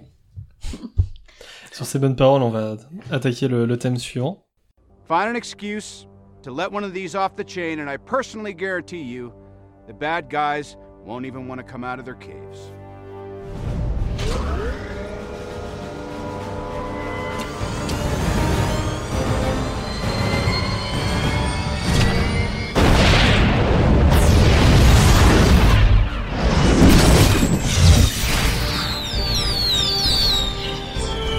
For your consideration, the Jericho. Ok, donc j'ai la chance de d'ouvrir ce thème euh, donc avec l'extrait euh, sonore. Normalement, vous avez pu deviner un petit peu de quoi on va parler. On va parler C'est mon de film préféré. voilà, merci Wael. on va parler de gros canons. Non, je plaisante. On va parler globalement technologie, industrie de défense. On n'a que trois questions, donc de toute Hmm. façon, on va pas pouvoir tout aborder. Et d'abord, est-ce que le Jericho, ça existe vraiment? Non, je plaisante. Euh, lequel? Le missile israélien ou... Celui qu'il y a dans, dans Iron Man. Man. Alors, Non, vous, non. vous allez me C'est un missile jeter... C'est un missile à, sous- un missile à sous-munition conventionnel, mais assez Ouais. vénère. Alors qu'il rase une montagne. Je crois seize- Oui, alors si c'est des sous-munitions conventionnelles, ça rase pas des montagnes. Maintenant, vous allez Ah. probablement me défenestrer euh, et je vais avoir mal, même si j'ai bu beaucoup de whisky. Ça va mais au troisième euh, étage, franchement, ça se tente. Oui, mais je n'ai pas vu Iron Man, Ah. donc je ne vois pas de Tu on va devoir, euh, on, peut, on va devoir interrompre. Sushi, attaque Alors, au cas où, le plus proche doit être les missiles euh, thermobariques russes, hein, qui explosent de tous les côtés. euh, Heureusement qu'il y en a Ah. un qui suit. Merci Yann. C'est bien. oui, bah bon, effectivement, bah, le, les, les, les TOS 1, etc. sont des armes relativement, euh, relativement 8 Maintenant, tout dépend. je bosse demain, sortez-moi de là. Je suis désolée, je pouvais pas m'empêcher de demander. Non, je vais poser une vraie question. Oui. Euh, sérieuse, tout ça. Euh, Est-ce que vous pensez que la consolidation de la base industrielle et technologique de défense, donc pour les intimes, la BITD européenne, Mhm. c'est un objectif qui est réaliste? Un horizon, on va dire, euh, raisonnable. Euh, et puis, alors, on va même élargir la question. Est-ce que quel est votre sentiment sur l'avenir globalement de l'industrie aéronautique euh, européenne? Mhm. et euh, avec une petite référence notamment à la concurrence entre le Tempest euh, de nos amis euh, anglais et le SCAF euh, germano-français, franco-allemand, je sais pas Et comment dire. espagnol désormais. Espagnol. Espagnol, oui, oui. Euh, voilà, est-ce qu'ils pourraient fusionner dans un avenir pas trop lointain? Est-ce que ces programmes vont rester concurrents, en concurrence? Euh, en Comment vous que voyez les une, euh, choses? boule de cristal. Non, Voilà. mais On est dans le domaine de l'hypothèse, effectivement. Mm, mm. Alors, mais, euh, est-ce qu'on va vers une consolidation? Et Est-ce que c'est euh, ce que c'est réaliste? Euh, Le truc, quand on étudie les, euh, l'industrie de défense d'une manière générale, c'est que euh, on est sur un objet complètement hybride. Donc, d'un côté, on a des entreprises, d'un autre côté, qui sont euh, stratégiques pour euh, les, les, États qui les détiennent. Donc, d'un côté, on a cette rationalité de business. euh, c'est-à-dire que je vais fusionner, acquérir, etc., etc., euh, en fonction de mes intérêts d'entreprise, mais d'un autre côté, les États s'en mêlent aussi. Alors pour le coup, est-ce que c'est réaliste? J'aurais tendance à dire, tout dépend de quel secteur et de quelles entreprises il s'agit. Euh, pourquoi? Parce que les marchés sont en réduction. Les choix qu'on a opérés au niveau de nos armées, qui sont des marchés captifs pour pas mal de ces boîtes, euh, sont des choix qui ne leur permettront plus euh, de faire des exportations comme on pouvait les faire dans les années 50, 60, 110, etc. Pour résumer les choses, autant on peut encore exporter du Rafale aujourd'hui, autant le SCAF on l'exportera pas comme le Mirage 3 en son temps. Parce qu'on a des choix de modèles d'armée qui forcément nous euh, orientent ces entreprises euh, vers un certain nombre de produits qui ne seront plus vendus de la même manière. Euh, C'est-à-dire très, très technologiste d'une certaine manière, Exactement. d'une complexité qui euh, les coupe d'un d'un Voilà. marché qui a moins de capacité euh, technologique. et avec des programmes logiciels qui seront tels qu'on n'aura pas nécessairement envie qu'ils tombent sur des fait. puissances Mhm. trop neutres, c'est-à-dire des puissances qui sont susceptibles de refiler ensuite à des gens qui sont nos adversaires. Voilà, Euh, ça c'est le côté obscur de... Bah, euh, Il y a l'exemple du F-35 oui. turc, euh, Voilà. du L'Inde. S-400 turc, Oui. ou de l'Inde aussi. ou de l'Inde aussi. Enfin, l'Inde, les Américains ont pas trop envie de taper dedans, parce que, enfin, dessus, parce que c'est un peu plus, euh, Alors après, plus on, peut se poser la question du FGFA, donc le, la version indienne du, du Sukhoi 57. Euh, alors après, euh, les Russes ont quand même pas mal de choses intéressantes sur leur Sukhoi 57 au niveau des capteurs SWIR, etc. Euh, Alors essayez de peut-être définir les termes que vous employez parce qu'on alors, s'adresse SWIR, aussi. c'est du shortwave, c'est de l'infrarouge à onde courte. Très bien. Euh, sachant que l'avantage du SWIR, c'est de pouvoir une offrir une vision relativement large, relativement panoptique, y compris sur des objets officiellement furtifs au plan radar. Très bien. Voilà, donc c'est... Euh, On voit la chaleur, mais pas. euh, C'est et- des capteurs passifs. Voilà, c'est du passif, donc vous n'émettez pas, vous n'êtes vous-même pas détecté, et puis surtout vous voyez du furtif que ne voit pas nécessairement le radar. Donc euh, le, le couplage par la fusion des données euh, vous offre du coup. Voilà. Donc après, est-ce que les Russes avaient vraiment envie de filer ces technos-là aux Indiens? Bonne question. Euh, bon, nous on like évidemment, parce que si on a la possibilité via nos camarades indiens, euh, les exercices Garuda, etc., d'aller récupérer des trucs, bah, pourquoi pas? Euh, Voyons, enfin, faut, faut, faut, D'attraper le rebond. ah, il faut être euh, un peu vautour hein, dans ce milieu-là. Donc euh, voilà. Donc du coup, est-ce que les Russes voulaient vraiment ça? Est-ce que les Indiens voulaient vraiment travailler avec les Russes aussi? Parce que les Russes demandaient vraiment beaucoup d'argent, etc., etc. Bon. Ils voulaient pas trop lâcher, oui, en Voilà. effet. Mais donc de plus en plus, effectivement, on pourrait en revenir à cette logique de précaré, euh, sauf à travailler à la chinoise, c'est-à-dire avec des produits relativement bas de gamme, mais qu'on va pouvoir vendre euh, un peu partout, euh, pour pas trop cher, euh, à produire en masse, etc., etc. Donc, à un moment donné, risque donc de se reposer la question de la fusion, cette fois-ci par les rationalités économiques pures et simples, c'est-à-dire comme Piaggio Aerospace par exemple. Ah, on vient de me couper mon principal contrat, je vais mourir, je n'ai plus donc d'autre solution que de me retrouver acheté par quelqu'un, etc. Et la, la, la, la, consolidation BITD, bah, à ce moment-là, elle se fait un peu à, à, à coup de saton dans le derrière. Euh, Indépendamment des volontés politiques, du coup. et voilà, c'est-à-dire que le politique n'a pas nécessairement non plus envie de perdre la boîte, avec évidemment les, emplois, salariés, avec les emplois, etc. Et donc peut éventuellement pousser à faire en sorte que cette boîte bah, puisse être reprise au moins par quelqu'un euh, qui soit euh, qui soit ami. Mais inversement, quand les Allemands de TKMS avaient racheté Kokkums, Mhm. Euh, l'État souverain, je sais plus si c'est la Suède ou la Norvège, La Suède. Suède, avait redébarqué dans les bureaux Oui. de Kokkums parce qu'ils avaient l'impression que les Allemands, les industriels allemands étaient en train de laisser mourir la boîte, ils ont récupéré la boîte et l'armée a débarqué dans la boîte avec des, pour récupérer les cartons, les plans, les données, etc. D'après ce que je me souviens, c'était il y a quelques années, ça. C'était Enfin, voilà, c'était il y a pas si longtemps, c'est Ouais. 2015-2016, quelque Voilà, chose comme ça. Voilà, quelque chose comme ça. Et ça leur a plutôt bien réussi. Voilà, il y a une, euh, il y a un tiraillement, en fait, Voilà. c'est ça, entre les deux Ah, logiques. Après, il y a une vraie question qui se, qui se pose, et on, on revient au, au cas polonais tout à l'heure. Euh, pourquoi 43 milliards sur un peu moins de 10 ans? Simplement parce qu'ils veulent impliquer leur industrie et en fait la, la construire littéralement. Donc après, il y a, en fait, il y a, il y a un choix politique de base qui est à faire. C'est-à-dire que bon, ok, on décide de construire, de faire des, des emplois sur place, etc., etc., d'acquérir des technos, très bien. Euh, ça coûte. Acheter sur étagère, ça coûte forcément un peu moins cher, mais qu'est-ce qu'on perd au change? Bon. Donc il y a, il y a de vrais gros choix politiques qui sont, euh, qui sont là derrière. Et parler de, de consolidation de la BITD européenne, j'en suis pas persuadé qu'on va y arriver, simplement parce que les choix européens sont trop larges, Ouais. pour l'instant en tout cas. Après, il y aurait peut-être une conciliation subie via un certain darwinisme économique, Oui. où des boîtes disparaîtront bah, de leur oui. belle mort. Ouais. Voilà. Après, on a un contre-exemple, c'est MBDA quand même, qui est devenu euh, le champion européen de, du Le Airbus du missile Le Airbus du missile, mais qui au, au final a un panel, un panel d'armement qui est. euh, Bah, qui couvre plus ou moins tout. Ah hein. bah oui, il y a tout. Enfin, c'est Oui. ça, ça a été réussi. C'est, euh, j'ai envie de dire, le seul champion européen dans l'armement qui a été réussi euh, quasiment de A à Z. Airbus Oui. un peu quand même aussi. Ceux qui sont pas que armement. Comment? Airbus, ils sont pas que armement. Ils sont pas que armement, certes. Mais MBDA non plus, ils font aussi des trucs pour satellites. Mais ça reste. euh, enfin, Oui, c'est vrai. Genre, c'est 1% du, C'est pas faux. du, du- du chiffre d'affaires, mais bon, faut quand même le dire. Très perso. Ok. Très bien, bon, bah, question suivante, c'est à Nico, je crois. Dans tous les cas, euh, on retient que le, le message principal de ce soir, à première vue, ça sera le lien très fort entre défense et politique. Tout à fait. Ah, on revient les- toujours à... les deux vont ensemble. Oui. les deux ensemble. Oui. Main dans la main. Bon, bon, on va reprendre un peu de hauteur, hein, puis on va partir euh, Ah, en aéro. Non, c'était trivial, Euh, ça. C'était facile. désolé. Donc moi, je voulais parler d'armements hyper véloces, Mhm. euh, donc qui sont des, des armements de missiles euh, à très haute vitesse, capables de pénétrer euh, des systèmes, en, la plupart des systèmes antimissiles Oui. connus à ce jour. Plus de 4,5 fois la vitesse du son. Pour Voilà, préciser. en gros, largement plus que 5000 km/h en Plus ou moins. kilomètres. Et donc euh, la question, bah déjà, c'est quel type de, de quel type de système s'agit-il? Quelles sont leurs forces? Et j'imagine aussi leurs faiblesses Mhm. Et est-ce que vous pensez que sur ce sujet, on soit en train de, voir apparaître une nouvelle course à l'armement?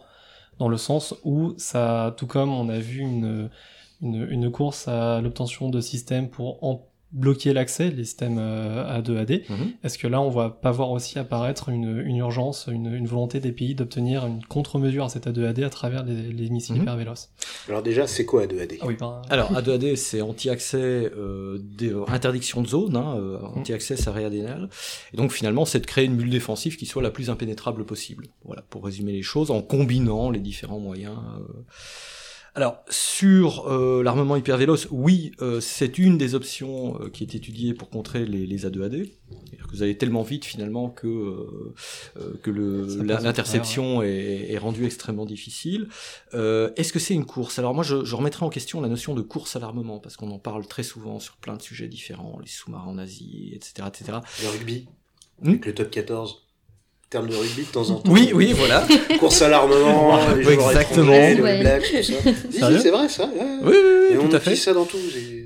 Mais ça fait partie, sans doute comme au, au rugby et dans d'autres sports, euh, de la vie naturelle des choses. C'est-à-dire que des technos apparaissent. Alors, les technos précédentes ne meurent pas, entre guillemets. On est plutôt dans une logique de millefeuille Mm. plutôt que dans, dans une logique de menu où on remplace euh, euh, une assiette, euh, une assiette par une autre. Ah, on sent le cuisinier. hein. Voilà, c'est euh, on y vient après. la- l'appel du ventre.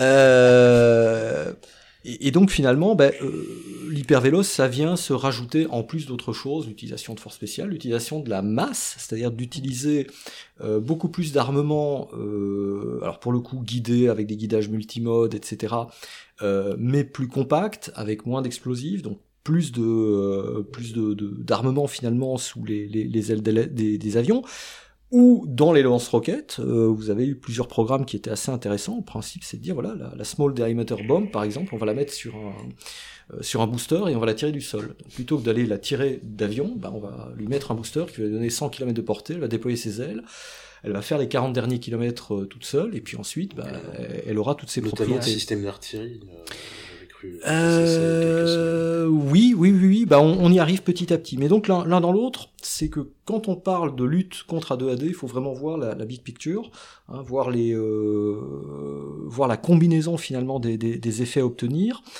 Euh, et puis en même temps se dire que l'hypervéloce c'est bien, mais c'est cher. Parce que voilà, les, les- contraintes aérodynamiques, des problèmes au niveau des matériaux, etc., qui sont, C'est peu manœuvrant. C'est très peu manœuvrant. hein. On- Ça va tout droit. hein. C'est comme Voilà. Mario Kart. Quand tu prends Bowser, tu vas tout droit, tu tournes la pas. référence. Je perds tout le temps. la. Surtout le, le truc là sur le sur le rainbow. La course arc-en-ciel. La course arc-en-ciel, c'est une saloperie ce truc-là. Voilà, voilà. Voilà, donc Écoute, on a... faut parler de pop culture, comme ça on est bien référencé sur iTunes. Ah, voilà. C'est ça. Et donc effectivement, ben, c'est un, euh, c'est un des, désavantages finalement de, de de l'hypersonique, etc. C'est que la manœuvrabilité est pas évidente. Euh, Par rapport à un, Mhm. un missile balistique qui, à Oui. partir du moment où il amorce sa rentrée, n'a plus aucune marge de manœuvre, de manœuvrabilité. Pas tout à fait. en- Pas tout à fait. Pas pardon. tout à fait. C'est-à-dire que dans les années 70 et 80, j'y reviens. euh, Génération 70. C'est à peu près ça. Euh, en fait, on a travaillé sur ce qu'on appelait des MARV. Donc il y a les MIRV, hein, les Multiple Independent Reentry Vehicles, Mhm. mais il y avait les Maneuverable Reentry. Vehicles, euh, qui passent par deux phases. La première phase, c'est ce qu'on appelle corkscrewing. Donc euh, corkscrew comme le, le tire-bouchon, euh, où là le principe c'est de faire entrer, de créer une oscillation au niveau de votre ogive, de manière à rendre un peu dingue les radars qui seraient chargés de la, euh, de la défense antimissile. Bon, là il s'agit d'une oscillation sur un axe qui reste grosso modo, euh, grosso modo identique. Bordel, qu'est-ce qu'on n'apprend pas à l'école hôtelière euh... C'est le tire-bouchon. C'est le tire-bouchon. Euh, Au-delà de ça, vous aviez la possibilité d'avoir des logiques vraiment de manœuvre dans la haute atmosphère, etc., etc. À l'époque, les problèmes principaux qui s'étaient posés étaient liés aux matériaux, à la résistance, euh, aux boucliers thermiques, euh, etc., etc., au niveau des, des ogives, parce que bon, faut quand même mettre la patate de 300 kilotonnes sur euh, sur sa cible. L'avantage, c'est que euh, la patate arrivait d'une manière beaucoup plus précise sur euh, sur la cible. Et donc très clairement, déjà à cette époque-là, Et dès lors qu'on parle de balistique euh, au-delà de 1500 2000 km de portée, on est déjà dans l'hypervéloce en fait. Oui, Voilà, donc c'est un peu comme l'IA, faut se méfier des, des terminologies euh, marketing entre guillemets qui, euh, qui, qui reviennent dessus. Maintenant la question c'est celle de l'hypervélocité pour les missiles de croisière, Voilà. c'est-à-dire euh, qui sont aérobies ou plus ou moins aérobies euh, et qui vont rester finalement euh, sur des trajectoires relativement relativement planes. Voilà. Maintenant, est-ce que c'est une solution? Ça peut l'être dans un certain nombre de cas de figure. Est-ce que c'est une solution à tout? Clairement, non. Est-ce qu'il y a des défauts? Oui, à commencer par le prix. Euh, maintenant, j'ai été assez. euh, c'est intéressant de voir que la France s'y intéresse. hein. Euh, Florence Parly a annoncé le lancement d'un euh, d'un programme confié à Ariane Espace d'ailleurs. C'est pas un hasard. Euh, et je pense que c'est une bonne chose parce que dans un certain nombre de, de cas de figure, euh, je pense qu'il sera question de S400, etc. à un moment donné. Oui, c'est intéressant de mettre une patate euh, conventionnelle, en l'occurrence, à coup d'hypervélocité. Une patate juste chaude, radioactive. Juste Voilà. On explicite les termes de manière très scientifique. Bon, je vais prendre la main. Merci, euh, mer- merci Joseph. Euh, alors, on va essayer de faire ça assez rapidement. Ouais, parce que faut- le sujet est un peu complexe et ma question fait huit huit lignes à peu près. Donc, un peu dans la même logique, à l'heure où la France lance euh, des études pour préparer le remplacement du porte-avions Charles de Gaulle, Mhm. et tandis que les grandes puissances développent ou renouvellent leur capacité aéronavale, notamment les Chinois qui vont bientôt mettre à l'eau, enfin, ont déjà mis l'eau à qui vont bientôt euh, lancer leur, euh, leur, leur deuxième porte-avions. C'était pas un casino Euh, euh, donc, est-ce que le porte-avions, il est menacé euh, Non, ça c'est un nouveau qu'ils ont fait. Le, le casino, Ah. il fait déjà des ronds dans l'eau. Donc, est-ce que le, le porte-avions est-il menacé d'obsolescence? On lit parfois ici ou là que le porte-avions ne serait qu'une grosse cible, un entre guillemets cimetière flottant, coûtant les yeux de la tête, mais d'une grande vulnérabilité, notamment avec l'entrée en service annoncée de nouvelles capacités miracles comme les missiles hypervéloces ou le missile balistique tueur de porte-avions chinois. Le DF-21, je crois. DF21D. D, oui, D, D, c'est très important le D. Oui, parce que vous avez le, Euh, le C, les autres, etc. Bon. Est-ce que c'est une grosse cible euh, euh, qui coûte très cher? Oui. Alors, avant que l'amiral Prazuc ne vienne euh, me, me trucider et, et me couler dans la baie de, de Toulon, jusqu'ici, on n'a rien trouvé de mieux pour la guerre navale. Voilà. Euh, dès lors qu'il s'agit de mener des opérations en mer, parce que c'est d'abord la fonction première du porte-avions, on n'a rien de mieux que cela. Et je parle y compris en opération anti-navire, c'est-à-dire en termes de nombre d'exocètes qui peuvent être tirés, euh, euh, etc., etc. Les sous-marins font pas le poids par rapport à ça, en tout cas les, ceux qu'on a actuellement, euh, et c'est certainement pas nos frégates avec 8 missiles anti-navires qui font le poids. Donc pour le coup, Ça c'est fait. ça c'est fait. Euh, donc pour le coup, le porte-avions reste le roi de la guerre navale. Alors pourquoi le porte-avions va rester le roi de la guerre navale Simplement parce que les confrontations navales, ou en tout cas les rivalités navales, c'est plus juste de parler de rivalité, euh, vont s'accroître à l'avenir. Voilà, on voit très bien que euh, quand on regarde les programmes d'armement des uns et des autres, tout le monde monte en puissance. Euh, et tout le monde monte en puissance dans les espaces fluides, espace aérien, espace maritime, espace cyber. cyber. Voilà. Et donc, euh, et donc le maritime. Donc pour le coup, le porte-avions, faut peut-être se défaire un petit peu. Enfin, moi, je, je plaide pour ça depuis pas mal de temps. Se défaire un petit peu de l'image du porte-avions comme base aérienne qui va aller taper au sol.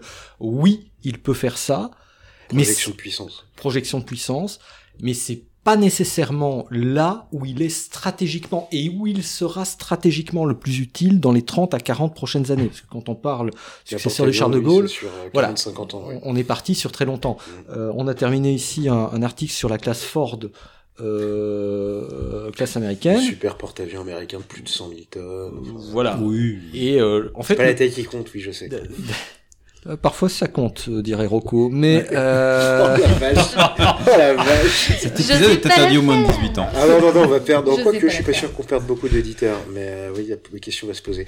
je, je- je vous l'ai dit, mon humour est déplorable. Euh, et le Après, moins calembour. de 18 ans le connaissent pas forcément, donc euh, voilà. Ah.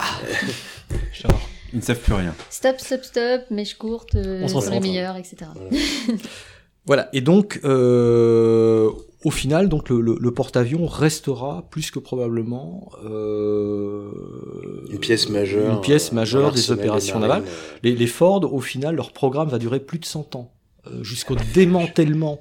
Oui, du, Euh, du voilà. dernier, ouais, Voilà, partez du principe que le dernier va entrer en service euh, sans doute vers 2040. Bon, ils disent 50 ans de durée de vie. Donc 2090. 2090, 10 ans pour démanteler, on passe au 22e siècle. C'est assez ouf comme échelle de temps. Enfin, Oui. Les États-Unis ont un peu plus de 200 ans de vie, quoi. Enfin, c'est- Oui. Pour mettre ça en perspective, c'est. euh, il faut mettre en perspective que le B-52 volera toujours. oui, c'est- En Voilà. tout cas, jusque Il- il est immortel, hein. euh, Immortel. il sera virtuellement euh, immortel, sera peut-être le premier appareil de combat centenaire. Le UA sera sans doute le premier hélicoptère centenaire. Euh, Mais le B-52 pourrait être le premier appareil de combat centenaire. Il est vieux, mais il est bien. Même si avant, je pense qu'il y aura le, le Dakota. Mais ça, c'est un autre débat. Alors, Comme on dit, c'est dans les vieilles soupières. Est-ce que la T-67 est encore un Dakota? Ah. Ah Ok, euh, donc on va passer à la suite. Actualité géopo. The alliance should be unconditional. Otherwise, it's not an alliance. NATO's solidarity clause is called Article 5, not Article F35. Je vais commencer par m'excuser. Parce que par rapport à tout le, notre auditeur euh, de Belgique, euh, du Luxembourg, parce que je vais prendre un accent horrible. Oui, donc on va parler, là on est sur la partie actualité et géopolitique. C'est ça. Voilà, comme vous l'avez entendu, euh, notre ministre des Armées euh, auparavant, donc Yann. Pourquoi les Belges ont-ils choisi le F-35 au détriment de l'Eurofighter et du Rafale Une fois. C'est dramatique. Alors, euh, j'ai connu beaucoup d'accents belges, mais alors celui-là, je ne le reconnais pas. Vous avez le droit de le frapper. Il y 15e a, un côté, en fait, il y aurait un côté suisse qui vient de s'installer en Belgique et qui serait, voilà, qui serait resté Ah, on 2-3 est ans à Bruxelles. Il y a un côté suisse. culturelle, oui. Voilà. euh, alors pourquoi les Belges ont-ils choisi le F-35 au détriment euh, du Typhoon, du Rafale? Ma vision, bah, qui me sera sans doute euh, très très personnelle, c'est que le Rafale avait vraiment beaucoup ses chances. Euh, euh, non, non, mais euh, sérieusement, la, perception de la force aérienne belge est beaucoup moins monolithique euh, par rapport aux appareils de combat et, euh, et au F-35 qu'on a pu le dire.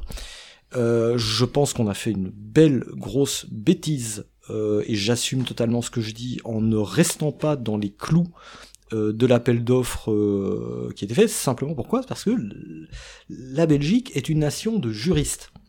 Les euh, 4 cinquièmes euh, des hommes politiques, des députés sont des juristes en Belgique, voilà, euh, lorsqu'ils n'ont pas été avocats, etc., etc. Donc forcément, ce qui a trait à un appel d'offres, même non obligatoire, hein, tout un tas de clauses, etc. Oui, parce que techniquement, l'offre française était licite, Oui. mais euh, politiquement, ça ne pouvait pas passer Voilà. en Belgique, c'est ça. mais on parle de culture. Et la Voilà. culture du juriste, c'est que dès que c'est écrit, c'est quelque part obligatoire, même quand ça ne l'est pas.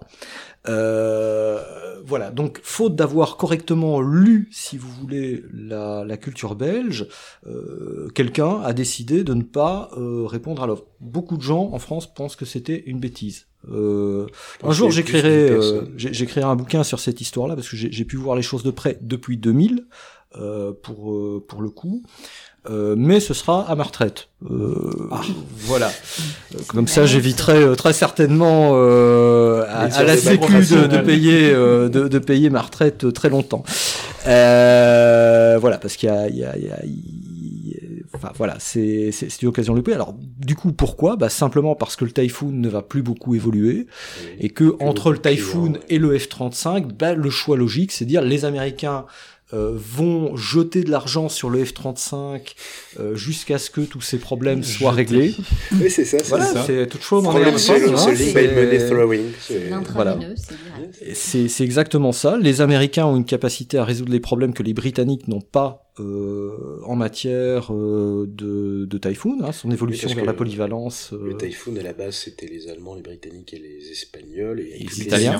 Les Italiens aussi. Hmm. Il n'y a plus que les Britanniques qui le tiennent à bout de bras, quoi, actuelle. Voilà. Et un Alors, peu les Saoudiens. et un, Mais alors un peu les Saoudiens Les pour les clients et les Koweïtiens, mais euh, les Allemands aussi, hein, vu qu'ils ont finalement décidé de ne pas prendre le F-35 Oui, pour euh, finalement faire la jonction euh, pour pas trop avec le SCAF. Français. Voilà. c'est Euh, maintenant, je pense que le F-35, euh, alors l'histoire le, le dira, mais sera un appareil relativement rapidement déclassé. Euh, pourquoi? Parce que ces, ces modes, ces modalités d'évolution interne, c'est-à-dire le nombre de baies euh, susceptibles de recevoir les, les racks informatiques, etc., sont relativement limités. Euh, en même temps, c'est un serveur volant, c'est-à-dire qu'il tire toute sa force en tant qu'appareil de combat de la fusion des données, des logiciels, de ceci, de cela. Donc son potentiel d'évolution in fine est relativement faible. Celui qui a tout à gagner, y compris d'ailleurs par rapport au marché américain, aussi paradoxal que ça puisse paraître, c'est le SCAF. Pourquoi? Parce qu'il arrive deuxième. Il va tirer les leçons finalement euh, de ce qui s'est passé sur le F-35. Les Américains, eux, sont focalisés sur le F-35 et du coup, tout ce qui est euh, New Generation Air Defense, euh, Penetrative Counter Air, etc. Bref, le remplaçant de leur F-15, de leur F-22, finalement, ils sont encore à peu près nulle part sur le sujet. Ils vont éventuellement, euh, d'ici la fin de l'année, lancer un, RFP, donc une, une, demande de proposition. donc bref, cette fois-ci, c'est nous en Europe qui avons le lead, qui avons l'initiative. Donc faut prendre, faut, faut, prendre des notes du côté de Paris et Berlin. Hein, si voilà, donc il y a, il y a, y a, y a des choses à faire, ce qui renvoie à la question du Tempest à laquelle j'ai pas répondu euh, tout, tout à l'heure, mais euh, les Britanniques, pour moi, la manière dont je lis le, le Tempest, c'est que finalement derrière ça, il n'y a pas grand-chose. Développer un appareil de combat de sixième génération, parce que c'est de ça dont il s'agit, ça coûte extrêmement cher. Euh, Est-ce que Londres, dans le contexte du Brexit, du programme de géonavigation spatiale ont décidé de lancer, enfin de, de tous les problèmes qu'ils ont euh, d'une manière générale, et déjà sans le Brexit, mais en plus avec le Brexit, est-ce qu'ils seront tout seuls en mesure de euh, jouer au SCAF? Je pense que nous avons euh, une chance historique, pour le coup, de procéder à une consolidation européenne. Si nous tendons la main correctement britanniques, qui cherchent évidemment à valoriser, hein, c'est de, de, bonne guerre, leur participation, en tendant la main en belge aussi, parce qu'on a très rapidement dit, ah, vous, participe, vous, rejetez le Rafale, vous ne participerez pas au SCAF, je pense que c'est une erreur à la fois pour Bruxelles, qui risque de voir son industrie euh, aéronautique se faire génocider, et d'autre part, euh, ou vaguement réorientée vers le secteur civil, où elle va rencontrer une compétition trop Très dense, violente. mmh. voilà, et où le, la structure des, des, coûts sociaux, etc., des, euh, des, des charges sociales ne, va rendre le, le, marché extrêmement difficile, à mon sens, pour, pour l'industrie belge. Euh, il est bon votre whisky quand même. il, fait, il délie les langues. Ouais, c'est euh... de tarif secret. Et au-delà de ça, je pense que ce sera. Non, non, je vais d'abord terminer mon verre. Euh... Au-delà de ça, je pense que ce serait une bonne chose pour Paris aussi, parce que la Belgique a dit qu'elle avait 369 millions d'euros à mettre sur le développement d'un appareil de combat. Et 369 millions sur quelque chose comme le SCAF, c'est, me semble-t-il, assez intéressant. Et, et est-ce qu'il serait pas intéressant, on en parlait tout à l'heure, de voir avec Varsovie aussi? Ça va être compliqué. Ça, c'est délicat. C'est très compliqué. C'est délicat. Politique? Les... Pour l'instant. Pour l'instant. Alors, j'ai eu l'occasion de faire mon, mon, mémoire de fin d'études, alors ça nous ramène en 99. Euh, alors c'était sur une application des techniques de défense défensive de Technoguerilla déjà à l'époque finalement, euh, de la Pologne face à voilà, et l'occasion donc d'étudier l'histoire militaire de la Pologne. Euh, la Pologne a retenu une chose de 1939, c'est que certes les Allemands les ont envahis, mais, mais que la France les a laissés tomber. D'accord. Donc c'est ils ont pas oublié. Voilà. Donc ça se comprend. Quand on parle à ah, la souveraineté, etc., eux le voient effectivement dans cette optique-là, et en se disant on est très réaliste sur les choses. Quand tout va bien, on est copain avec tout le monde, mais quand tout va mal, on se retrouve tout seul. Euh, voilà. Donc la Pologne, effectivement, oui, c'est intéressant, mais on s'est fait avoir quand même sur pas mal de contrats, Caracal, Aster, etc., etc. Voilà, ils sont dans un trip très clairement euh, pro-américain. Bon, je crois, pour connaître pas mal de gens dans les forces polonaises, qu'à un moment donné, ils vont en revenir. D'ailleurs, pas mal de gens dans les forces polonaises, après quelques bières, sont généralement assez euh, sceptiques, on va dire, voilà. Sur euh, Fort Trump et, euh, et, et, et compagnie. Euh, voilà. Donc l'un dans l'autre, je compterai pas trop sur euh, sur la Pologne. C'est vrai qu'ils ont ils ont des sous, ils ont dit euh, voilà, on va passer au-delà des 2%, etc. C'est très bien. Maintenant, les Espagnols travaillent très bien. Ils sont déjà intégrés. ils sont déjà intégrés. les Allemands ont des choses intéressantes à mettre sur sur la table des technos. Euh, les Italiens pourront en avoir aussi, etc., etc. Euh, les Suédois ont des choses à oui, faire. Oui, oui. Euh... Bah, tous ces pays-là étaient dans le programme Neuron. Oui. De démonstration. Voilà. Il est temps de capitaliser sur voilà. les petites graines qu'on a semées un peu partout. Après, pour la Belgique, ça va être compliqué parce que je crois avoir vu passer que Dassault Aviation allait vendre ses, euh, ses parts dans sa filiale euh, wallonne. Alors Donc, euh, oui, alors pour le coup, effectivement, euh, Sapka fabrique ouais. des, des composants, etc. Et puis fait du MCO, de l'entretien, etc. notamment pour les, pour les Américains sur les A10, etc. Bon. Maintenant, quand vous pensez Belgique, il faut pas penser uniquement en termes slats, hein, donc bec de bord d'attaque, etc. il faut penser aussi ce qui se fait dans les facs. et notamment Oui. sur tout ce qui est IA. Mhm. Euh, parce que quand on parle SCAF, oui, il y a l'avion, oui, il y a les structures, Mais il y a oui, il y a la motorisation, Mais il y a tout le mais système il y a autour, tout le ouais. système C'est qui est à système de l'intérieur. système. ouais. Exactement. Euh, donc il va y avoir du drone, il va y avoir des munitions, il va y avoir de l'optronique, il va y avoir des choses. là. Et là, en Europe, quand on regarde, c'est en Belgique, mais c'est un peu partout en Europe, il y a des choses intéressantes. Et parfois qui clouent littéralement les Américains sur place. Euh, il faut... J'ai j'ai- j'ai eu quelques discussions euh, avec des amis très euh, pro-américains, etc. Et le F-35 est forcément le meilleur appareil du monde? Non. Alors déjà, ça on le savait. Yann pleure. Euh, mais au-delà de ça, cette croyance que les Américains sont forcément plus forts en technologie militaire que nous, c'est juste faux. Euh, malheureusement, on a vu le crash des euh, 737 euh, Max. Euh, quand vous Les regardez leur Ouais. programme de frégate, euh, 4 concurrents sur 6 sont des concurrents européens, européens. et le reste, c'est du LCS qui est reconditionné. Ouais, c'est c'est le Littoral Oui, Combat mais c'est- Ship c'est qui a énormément de problèmes. hein, qui est euh, non, mais- un navire américain. qui Et surtout, ils sont aperçus que s'ils appliquent les, pro- le- les programmes européens, euh, ils ont une diminution des coûts de 30%. Mais voilà. Voilà. Donc, on n'est pas si mauvais que ça. Hmm. Euh, Il y a des choses à dire. Donc, euh, ma foi. Alors, toujours, enfin, pour parler euh, cas français, rapidement, Mhm. s'il vous plaît, rapidement. Ouais. Euh, L'innovation Ça est l'un des chevaux de bataille de la ministre des Armées Florence Parly. Alors certes, il y a encore, il est encore un peu tôt pour faire le bilan de l'agence de l'innovation de défense qui a été Mm. lancée en septembre dernier, mais peut-on d'ores et déjà av- s'avancer quant à la nature de la démarche, simple mode ou véritable effort de transformation? Au niveau français Alors, euh, question, euh, question délicate, parce qu'effectivement, moi non plus, j'ai pas de, de, de vrai grand visuel de tout ce qui est en cours au niveau de la idée. Je pense qu'il y a, il y a un vrai côté, euh, il, y a, il y a un vrai coup de pied au derrière de nature culturelle. Euh, et ça, c'est intéressant. Euh, à la fois au niveau des, euh, des PME, euh, des TPE, euh, au niveau des plus grands groupes, au niveau de la DGA, elle aussi. Euh, voilà, qui, euh, qui est dans des temporalités qui ne répondent plus nécessairement aux temporalités euh, liées à l'innovation. Bon, Cycle court, cycle long. etc. Exactement. Euh, et donc l'un dans l'autre, je pense qu'on a raison de mettre l'accent là-dessus. Maintenant, l'académique parlera en disant que finalement, historiquement, si les armées euh, n'innovent pas, euh, elles meurent. Et que donc les armées françaises, aujourd'hui on parle beaucoup de drones, qui se souvient qu'au 61e RA, euh, 61e régiment d'artillerie à actuellement Chaumont, euh, bien avant euh, les futurs drones patrouilleurs qu'ils vont recevoir, dès les années 60, ils travaillaient déjà avec des drones. L'innovation, c'est pas nouveau dans les armées. C'est hein. pas nouveau dans les armées. Euh, Donc, on avait essayé d'expliquer dans notre épisode 1. ah bah voilà. Donc, euh, mais je pense qu'on a on a raison de mettre parfois les, les de, de, de, de recréer finalement une méthodologie pour un certain nombre d'entreprises. de défier un peu les, les, les- les habitudes Oui. euh, un peu euh, un peu enquistées depuis quelques années. Très bien. Bah, merci. Été court. Hein. Merci, Ah, C'était parfait. parfait. Je, je peux parfait. revoir mon whisky euh Oui, Je allez, t'autorise. surtout buvez, surtout buvez. On Ouais, va passer on attaque. au prochain euh, au prochain point.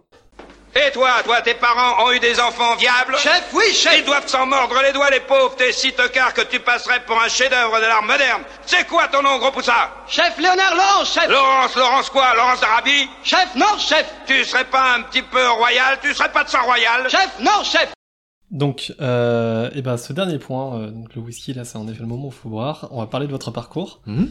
Alors, vous êtes rédacteur en chef de la revue euh, DSI, donc Défense et Sécurité Internationale, dont Yann avait parlé au début.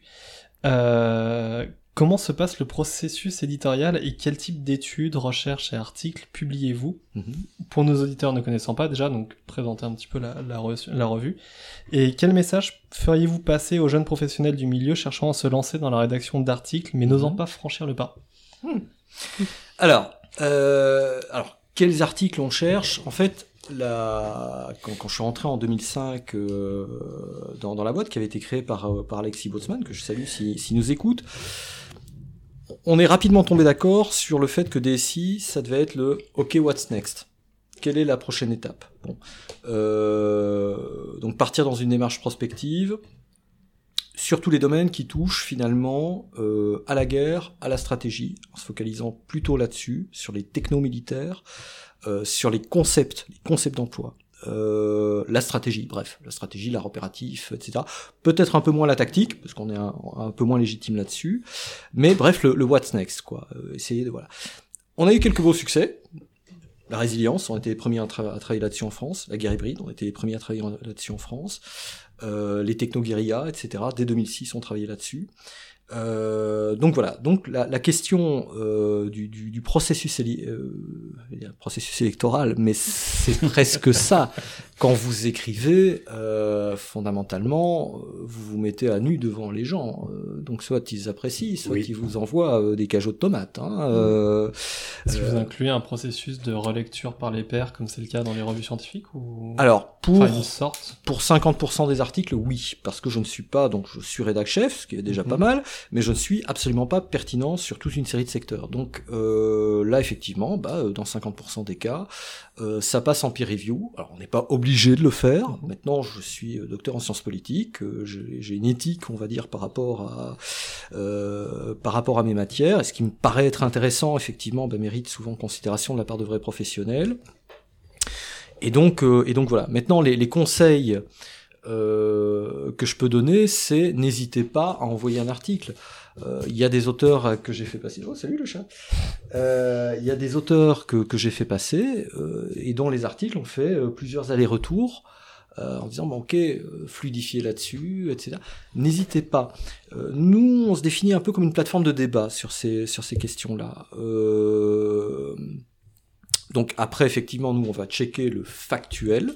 Ah, Bien évidemment. bon, j'ai déjà vu passer euh, des F16 à Mac 3 et euh, un des, des premiers articles que j'ai eu à traiter, c'était Les les, F16 montés sur catapulte. voilà. Un des, des premiers articles que j'ai eu à, à relire euh, quand je suis arrivé en, en 2005, c'est l'article d'une dame qui me disait bon bah voilà la, la guerre d'Irak, les États-Unis vont très certainement utiliser des armes nucléaires tactiques en Irak parce que historiquement ils ont testé au combat toutes leurs armes. Bon, la réponse classique c'est dire non, Voilà. c'est faux. Parce que, bah voilà, en Corée, ils avaient euh, autant de types d'armes. Ah, Ça, ça, ça, et ça, ils ont pas Pourtant, utilisé. MacArthur a essayé. Euh, euh, MacArthur a essayé, euh, voilà, etc., etc. Donc nous, on va contrôler finalement le factuel des gens.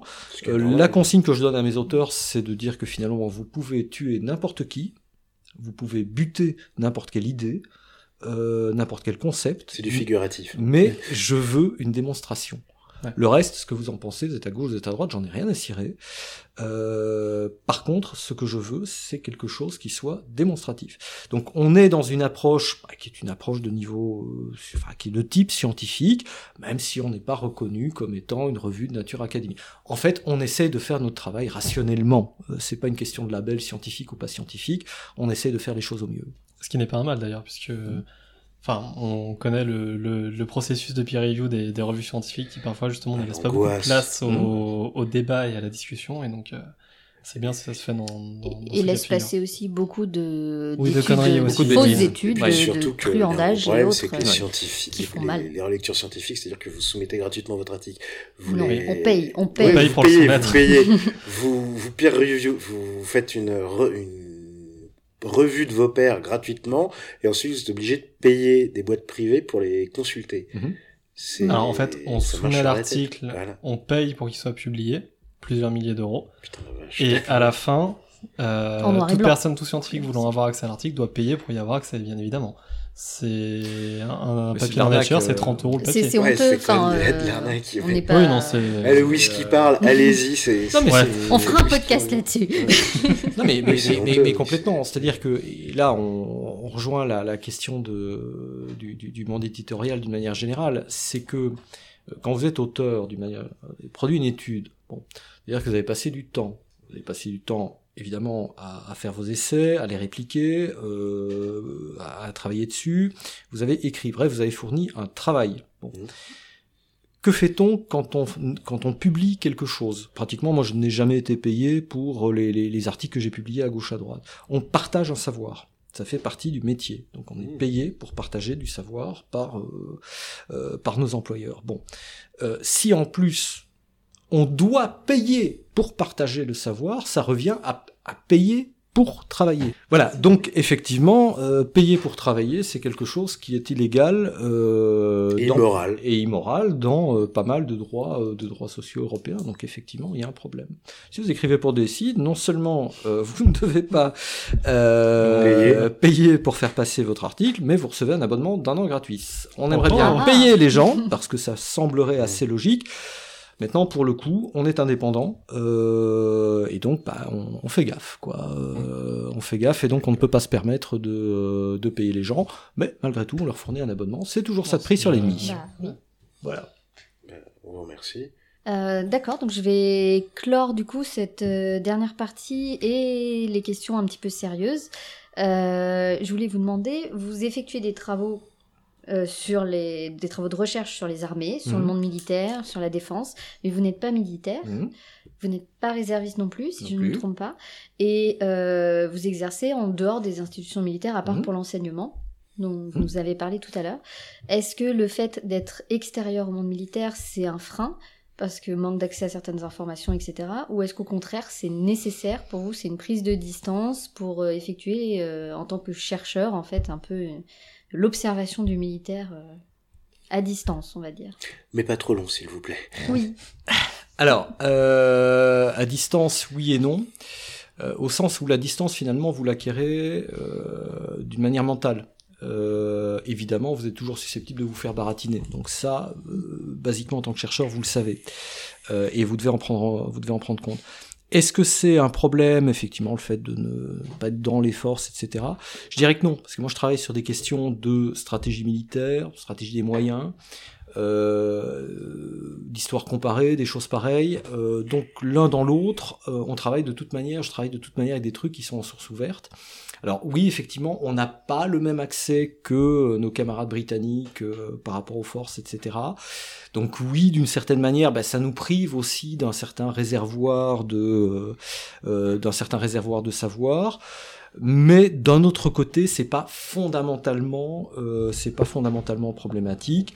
Et d'une certaine manière, bah oui, on sert comme on peut, euh, bah avec euh, avec nos concepts et avec euh, et avec ce qu'on a sous la main, quoi. Eh bien, merci, mer- merci Joseph. Ce qui conclut le- les questions un peu sérieuses. On a un peu débordé du, du temps, donc on va aller un peu plus vite sur. euh, Mais Ouais. non, mais non, vous excusez pas. On va aller un peu plus vite sur euh, sur les questions Twitter.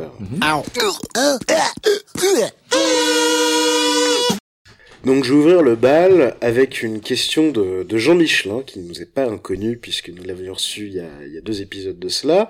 Donc il vous pose très sobrement euh, une petite rafale de questions. Donc d'une, pourquoi cet emploi imposi, abusif pardon, du mot foultitude dans la technologie militaire en question? Deux, êtes-vous au moins devenu riche à force d'être lu par les candidats à l'école de guerre? 2. Le couteau Santoku, hype, pardon, 3, c'est Louis qui parle, le couteau Santoku, hype ridicule ou véritable plus-value? Alors, est-ce que je suis devenu riche avec les bouquins? Non. Il y a même des bouquins que j'ai faits qui m'ont rapporté exactement 40 euros. Donc euh, voilà. Franchement, c'est pas mal, ça fait 8 kebabs. Ça fait oui Euh, kebab, voilà. mais, euh, Euh, Ou 8 fricadelles, je sais pas. Mais, euh, Oui, euh, plutôt kebab en fait. Euh, Fricadelle, on sait vraiment pas ce qu'il y a dedans. Euh, oui. Voilà. Euh, pourquoi trop de foutitude bah, Simplement parce qu'à l'époque j'étais jeune et con. C'est-à-dire que ce bouquin a été tiré euh, de ma thèse. Euh, en l'occurrence, c'est Général Desportes qui l'avait lu. Au départ, j'avais envoyé ma thèse. Euh, bah, tiens, qu'est-ce que vous en pensez, vous qui avez été en poste aux États-Unis, etc. Euh, bref, du peer review euh, avant même le peer review. Et euh, il m'a dit, mais euh, votre truc c'est très bien. Euh, alors je veux qu'on le publie, je veux qu'on le publie rapidement. Bon, bref, euh, manifestement, j'avais un tic de langage centré sur foultitude. Donc désolé, euh, désolé mon colonel, euh, vous avez bouffé de la foultitude. Alors, il est pas encore techniquement colonel, je crois. Il est au tableau d'avancement, mais il a pas encore été... Alors quand je me plante, quand je me plante sur les grades, Oui. et je dis pas de bêtises, Oui. euh, quand je me plante sur les grades, c'est que ça va pas tarder. Oui, non, mais je sais qu'il est au tableau d'avancement. Voilà. mais, euh, je le savais pas, mais euh, voilà. Donc euh, Je pense qu'il appréciera, mais après, après, il est peut-être déjà colonel, je ne sais pas. Euh, et sur la question du couteau Santoku, euh, de quoi il parle? Je ne sais pas. Alors c'est un couteau manifestement. Vu le nom, ça va être un couteau japonais qui doit coûter Ah, Ouais, fesses, moi j'utilise euh, des sabatiers en fait. Euh, J'ai toujours Sabatier. utilisé des sabatiers, donc qui est une marque française euh, très classique, euh, etc. On est passé dans la cuisine pour ceux Ouais, qui ouais. n'avaient pas Voilà. fait la transition. Non, c'est pas pour tuer des gens. Alors je après, ça doit être un de ces trucs Ah, composites, machin. Moi, je, je, je jure que par le métal. Ah, c'est pas les trucs. Juste pour faire rire un peu Jean-Michelin, est-ce que vous pouvez dire le mot 8 8. Voilà. Pourquoi il y a, il y a un stress avec mon Alors, 8 au cas où, pour Jean, Ouais, euh, il surtout dit que plusieurs ça fois auparavant, vous pourrez Ouais, entendre des oui, Ouais, ça lui a fait éclater derrière euh, Ok, Jean-Michelin sur votre précédent podcast. c'est l'accent. Donc, Yann, Prochaine question de Michel Johan. Ouais. Quelle est votre recette préférée? Hmm. Quelle bière pour accompagner la lecture d'un TSI Ah. Pourquoi traiter ces lecteurs comme des poulpes? Exactement. Alors, cette histoire de poulpe, effectivement, c'est parti d'une discussion autour de la vulgarisation dans, dans la presse et dans, euh, dans, dans les écrits d'une manière générale, et où finalement la, la vulgarisation finissait par ressembler à de la, à la spécialisation. Et un peu bravache, euh, j'ai fini par dire que finalement le lecteur était un poulpe. C'est-à-dire que pour l'attendrir, faut taper dessus. Euh, au sens où finalement, aujourd'hui, ce que veulent les gens, c'est de l'analyse. Donc il faut les pousser en avant. Euh, et donc parfois, bah, oui, je suis très content quand les gens me disent ah, tel article, c'était pas mal, mais j'ai dû m'y reprendre à deux trois fois. Oui, c'est très bien, ça montre que vous vous intéressez. Euh, on vous prend pas pour des idiots qui devaient, euh, voilà. On sait que vous pouvez progresser. Ok, très bien, allez-y. On parlait d'entrée en stratégie là Mhm. tout à l'heure. Bah, c'est exactement ça. Euh, les, les, les pousser comme ça. Alors, quelle bière pour euh, pour prendre un décis Tout dépend de l'article. Euh, voilà, vous savez, c'est comme les repas. Hein, voilà, il y a certaines bières vous allez prendre avec certains types de, de viande ou de poisson. euh, voilà. Donc ça, je laisse à l'appréciation. Et je sais que Michel Johan est un, un, un excellent euh, buveur de bière et un, et un, gourmet, un, gourmet à la matière qui est particulièrement informé sur ces questions-là. pour avoir partagé deux trois bières avec lui, je le pense aussi. Et s'y il s'y connaît vraiment très très bien et euh, je pense qu'il aura pas trop trop de difficultés.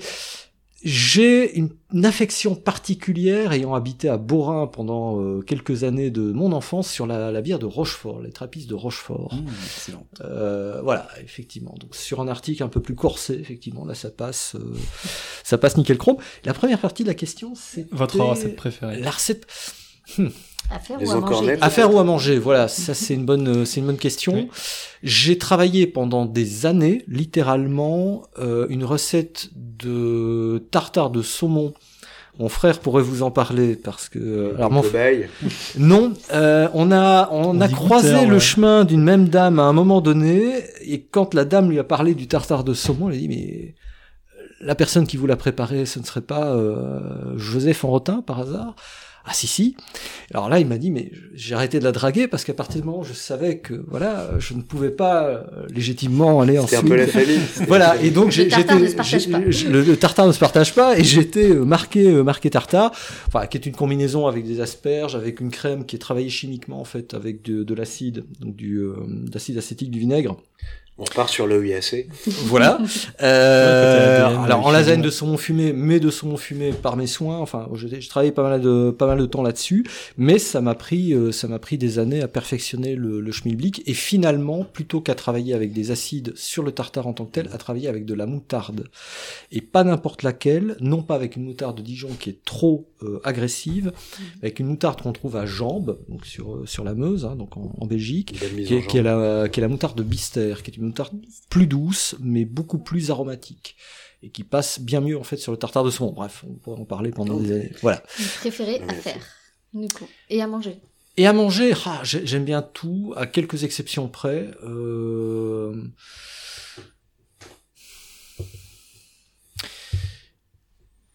C'est un plat relativement simple, très classique, euh, mais pas si simple que ça à bien exécuter, le bœuf bourguignon. Ah, vous aviez hésité avec un. Euh, on on hésitait entre soir, bœuf ouais. bourguignon et pot-au-feu. Et c'est ben, pot-au-feu. Et- Le pot-au-feu Ah mais le pot-au-feu, j'adore ça aussi. Euh, C'est ça c'est c'est c'est pas un souci, vous inquiétez pas. Plus simple à faire que le bourguignon. Après, il y a, y, a, y a tout ce vieux débat autour de faut-il mariner ou pas la viande du bourguignon avant de la, la traiter? Ma tante dit que non. Ouais, c'est vrai qu'on n'a jamais fait en marinant. Impact de la marine dans les affaires cuisinières. Ils sont en très forts, ils sont très forts en Ils sont cuisine. très très forts. Euh, sur un CNLE, un- tu manges comme un roi. Faut, il faut au moins ça, quoi. Euh, une petite dernière question Oui. en Twitter De- de d'Aurélia. Oui. Euh, bah, on reste dans le même thème. C'est euh, comment passe-t-on de l'école hôtelière aux questions stratégiques? Alors, euh, double réponse. Oui, je, je fais pas dans le simple. La première, c'est qu'en fait, très, très basiquement et très techniquement, j'étais extrêmement mauvais en mathématiques. Mais vraiment exécrable. Donc à un moment donné, au tout début de mon enseignement secondaire, on m'a dit bon voilà, soit tu triples ton année, soit on t'envoie vers l'enseignement technique. Euh, mes parents avaient un restaurant, euh, j'ai toujours été dans la restauration, donc pour moi c'était une voie naturelle, et donc je me suis lancé euh, dans mon école hôtelière, en y croyant tout à fait. Et de facto, je suis sorti premier. J'ai eu le prix du mérite. Voilà, donc j'étais arrivé premier de, de, de, des qualifications, des épreuves de qualification. Mais le truc, c'est que j'ai toujours été intéressé par les questions militaires. Et donc, je voulais aller plus loin. Je savais que j'aurais fait un mauvais officier, parce que pour être officier, il faut être bon en mathématiques, donc c'était pas la peine. Et en plus, euh, voilà, d'un point de vue sportif, je veux dire, j'ai les performances d'une crevette et encore euh, sous acide. Donc, euh, pas, voilà, c'est pas, c'est pas là où j'aurais pu donner le, le, le, le meilleur de moi-même. Par contre, quand vous terminez l'enseignement technique en Belgique, vous avez ce qu'on appelle un CESS, un certificat d'enseignement secondaire supérieur, qui est grosso modo équivalent à un bac. Euh, et qui vous permet ensuite de faire vos études. Alors ma mère au départ euh, me disait mais enfin pourquoi t'as déjà un métier pourquoi vas-tu vers ça? Euh, je dis bah parce que j'ai envie. Bah voilà bah, on va tester euh, une année. Et puis bah, la, la, première année bah c'était je, je suis passé sans souci il y a pas de il y a pas eu de problème c'était un petit peu limite. Euh, et puis bah, j'ai terminé euh, pas trop mal. Et puis euh, on m'a fini par me demander mon, mon directeur de mémoire m'a dit mais tiens t'es quand même pas mal doué. Est-ce que tu te lancerais pas dans dans un doctorat? Et puis voilà, donc j'ai fini par glisser comme ça. L'autre réponse, c'est qu'en fait, je me suis aperçu qu'en travaillant sur les questions militaires, il y avait de vraies similarités entre la cuisine, la manière dont on travaille, euh, le rôle du chef, le rôle du leadership, le rôle de l'oftrax tactique, euh, la manière de gérer une cuisine dans un service, la manière de gérer tout un tas de paramètres qu'on ne peut qu'estimer et dont on n'a pas la mesure certaine. Euh, qui finalement euh, se retrouvent également dans le milieu militaire. Euh, quand des gens me disent j'ai euh, j'ai travaillé pendant 48 heures, euh, je ne parviens pas à dormir, j'ai connu ça. grosso modo de mes 13 ans jusqu'à mes 20 ans, parce qu'après j'ai des petits problèmes de dos. grosso modo, j'ai connu ça, ça m'a permis aussi de payer mes études, ça m'a permis de pécho un max. Il n'y a rien de plus Malgré efficace.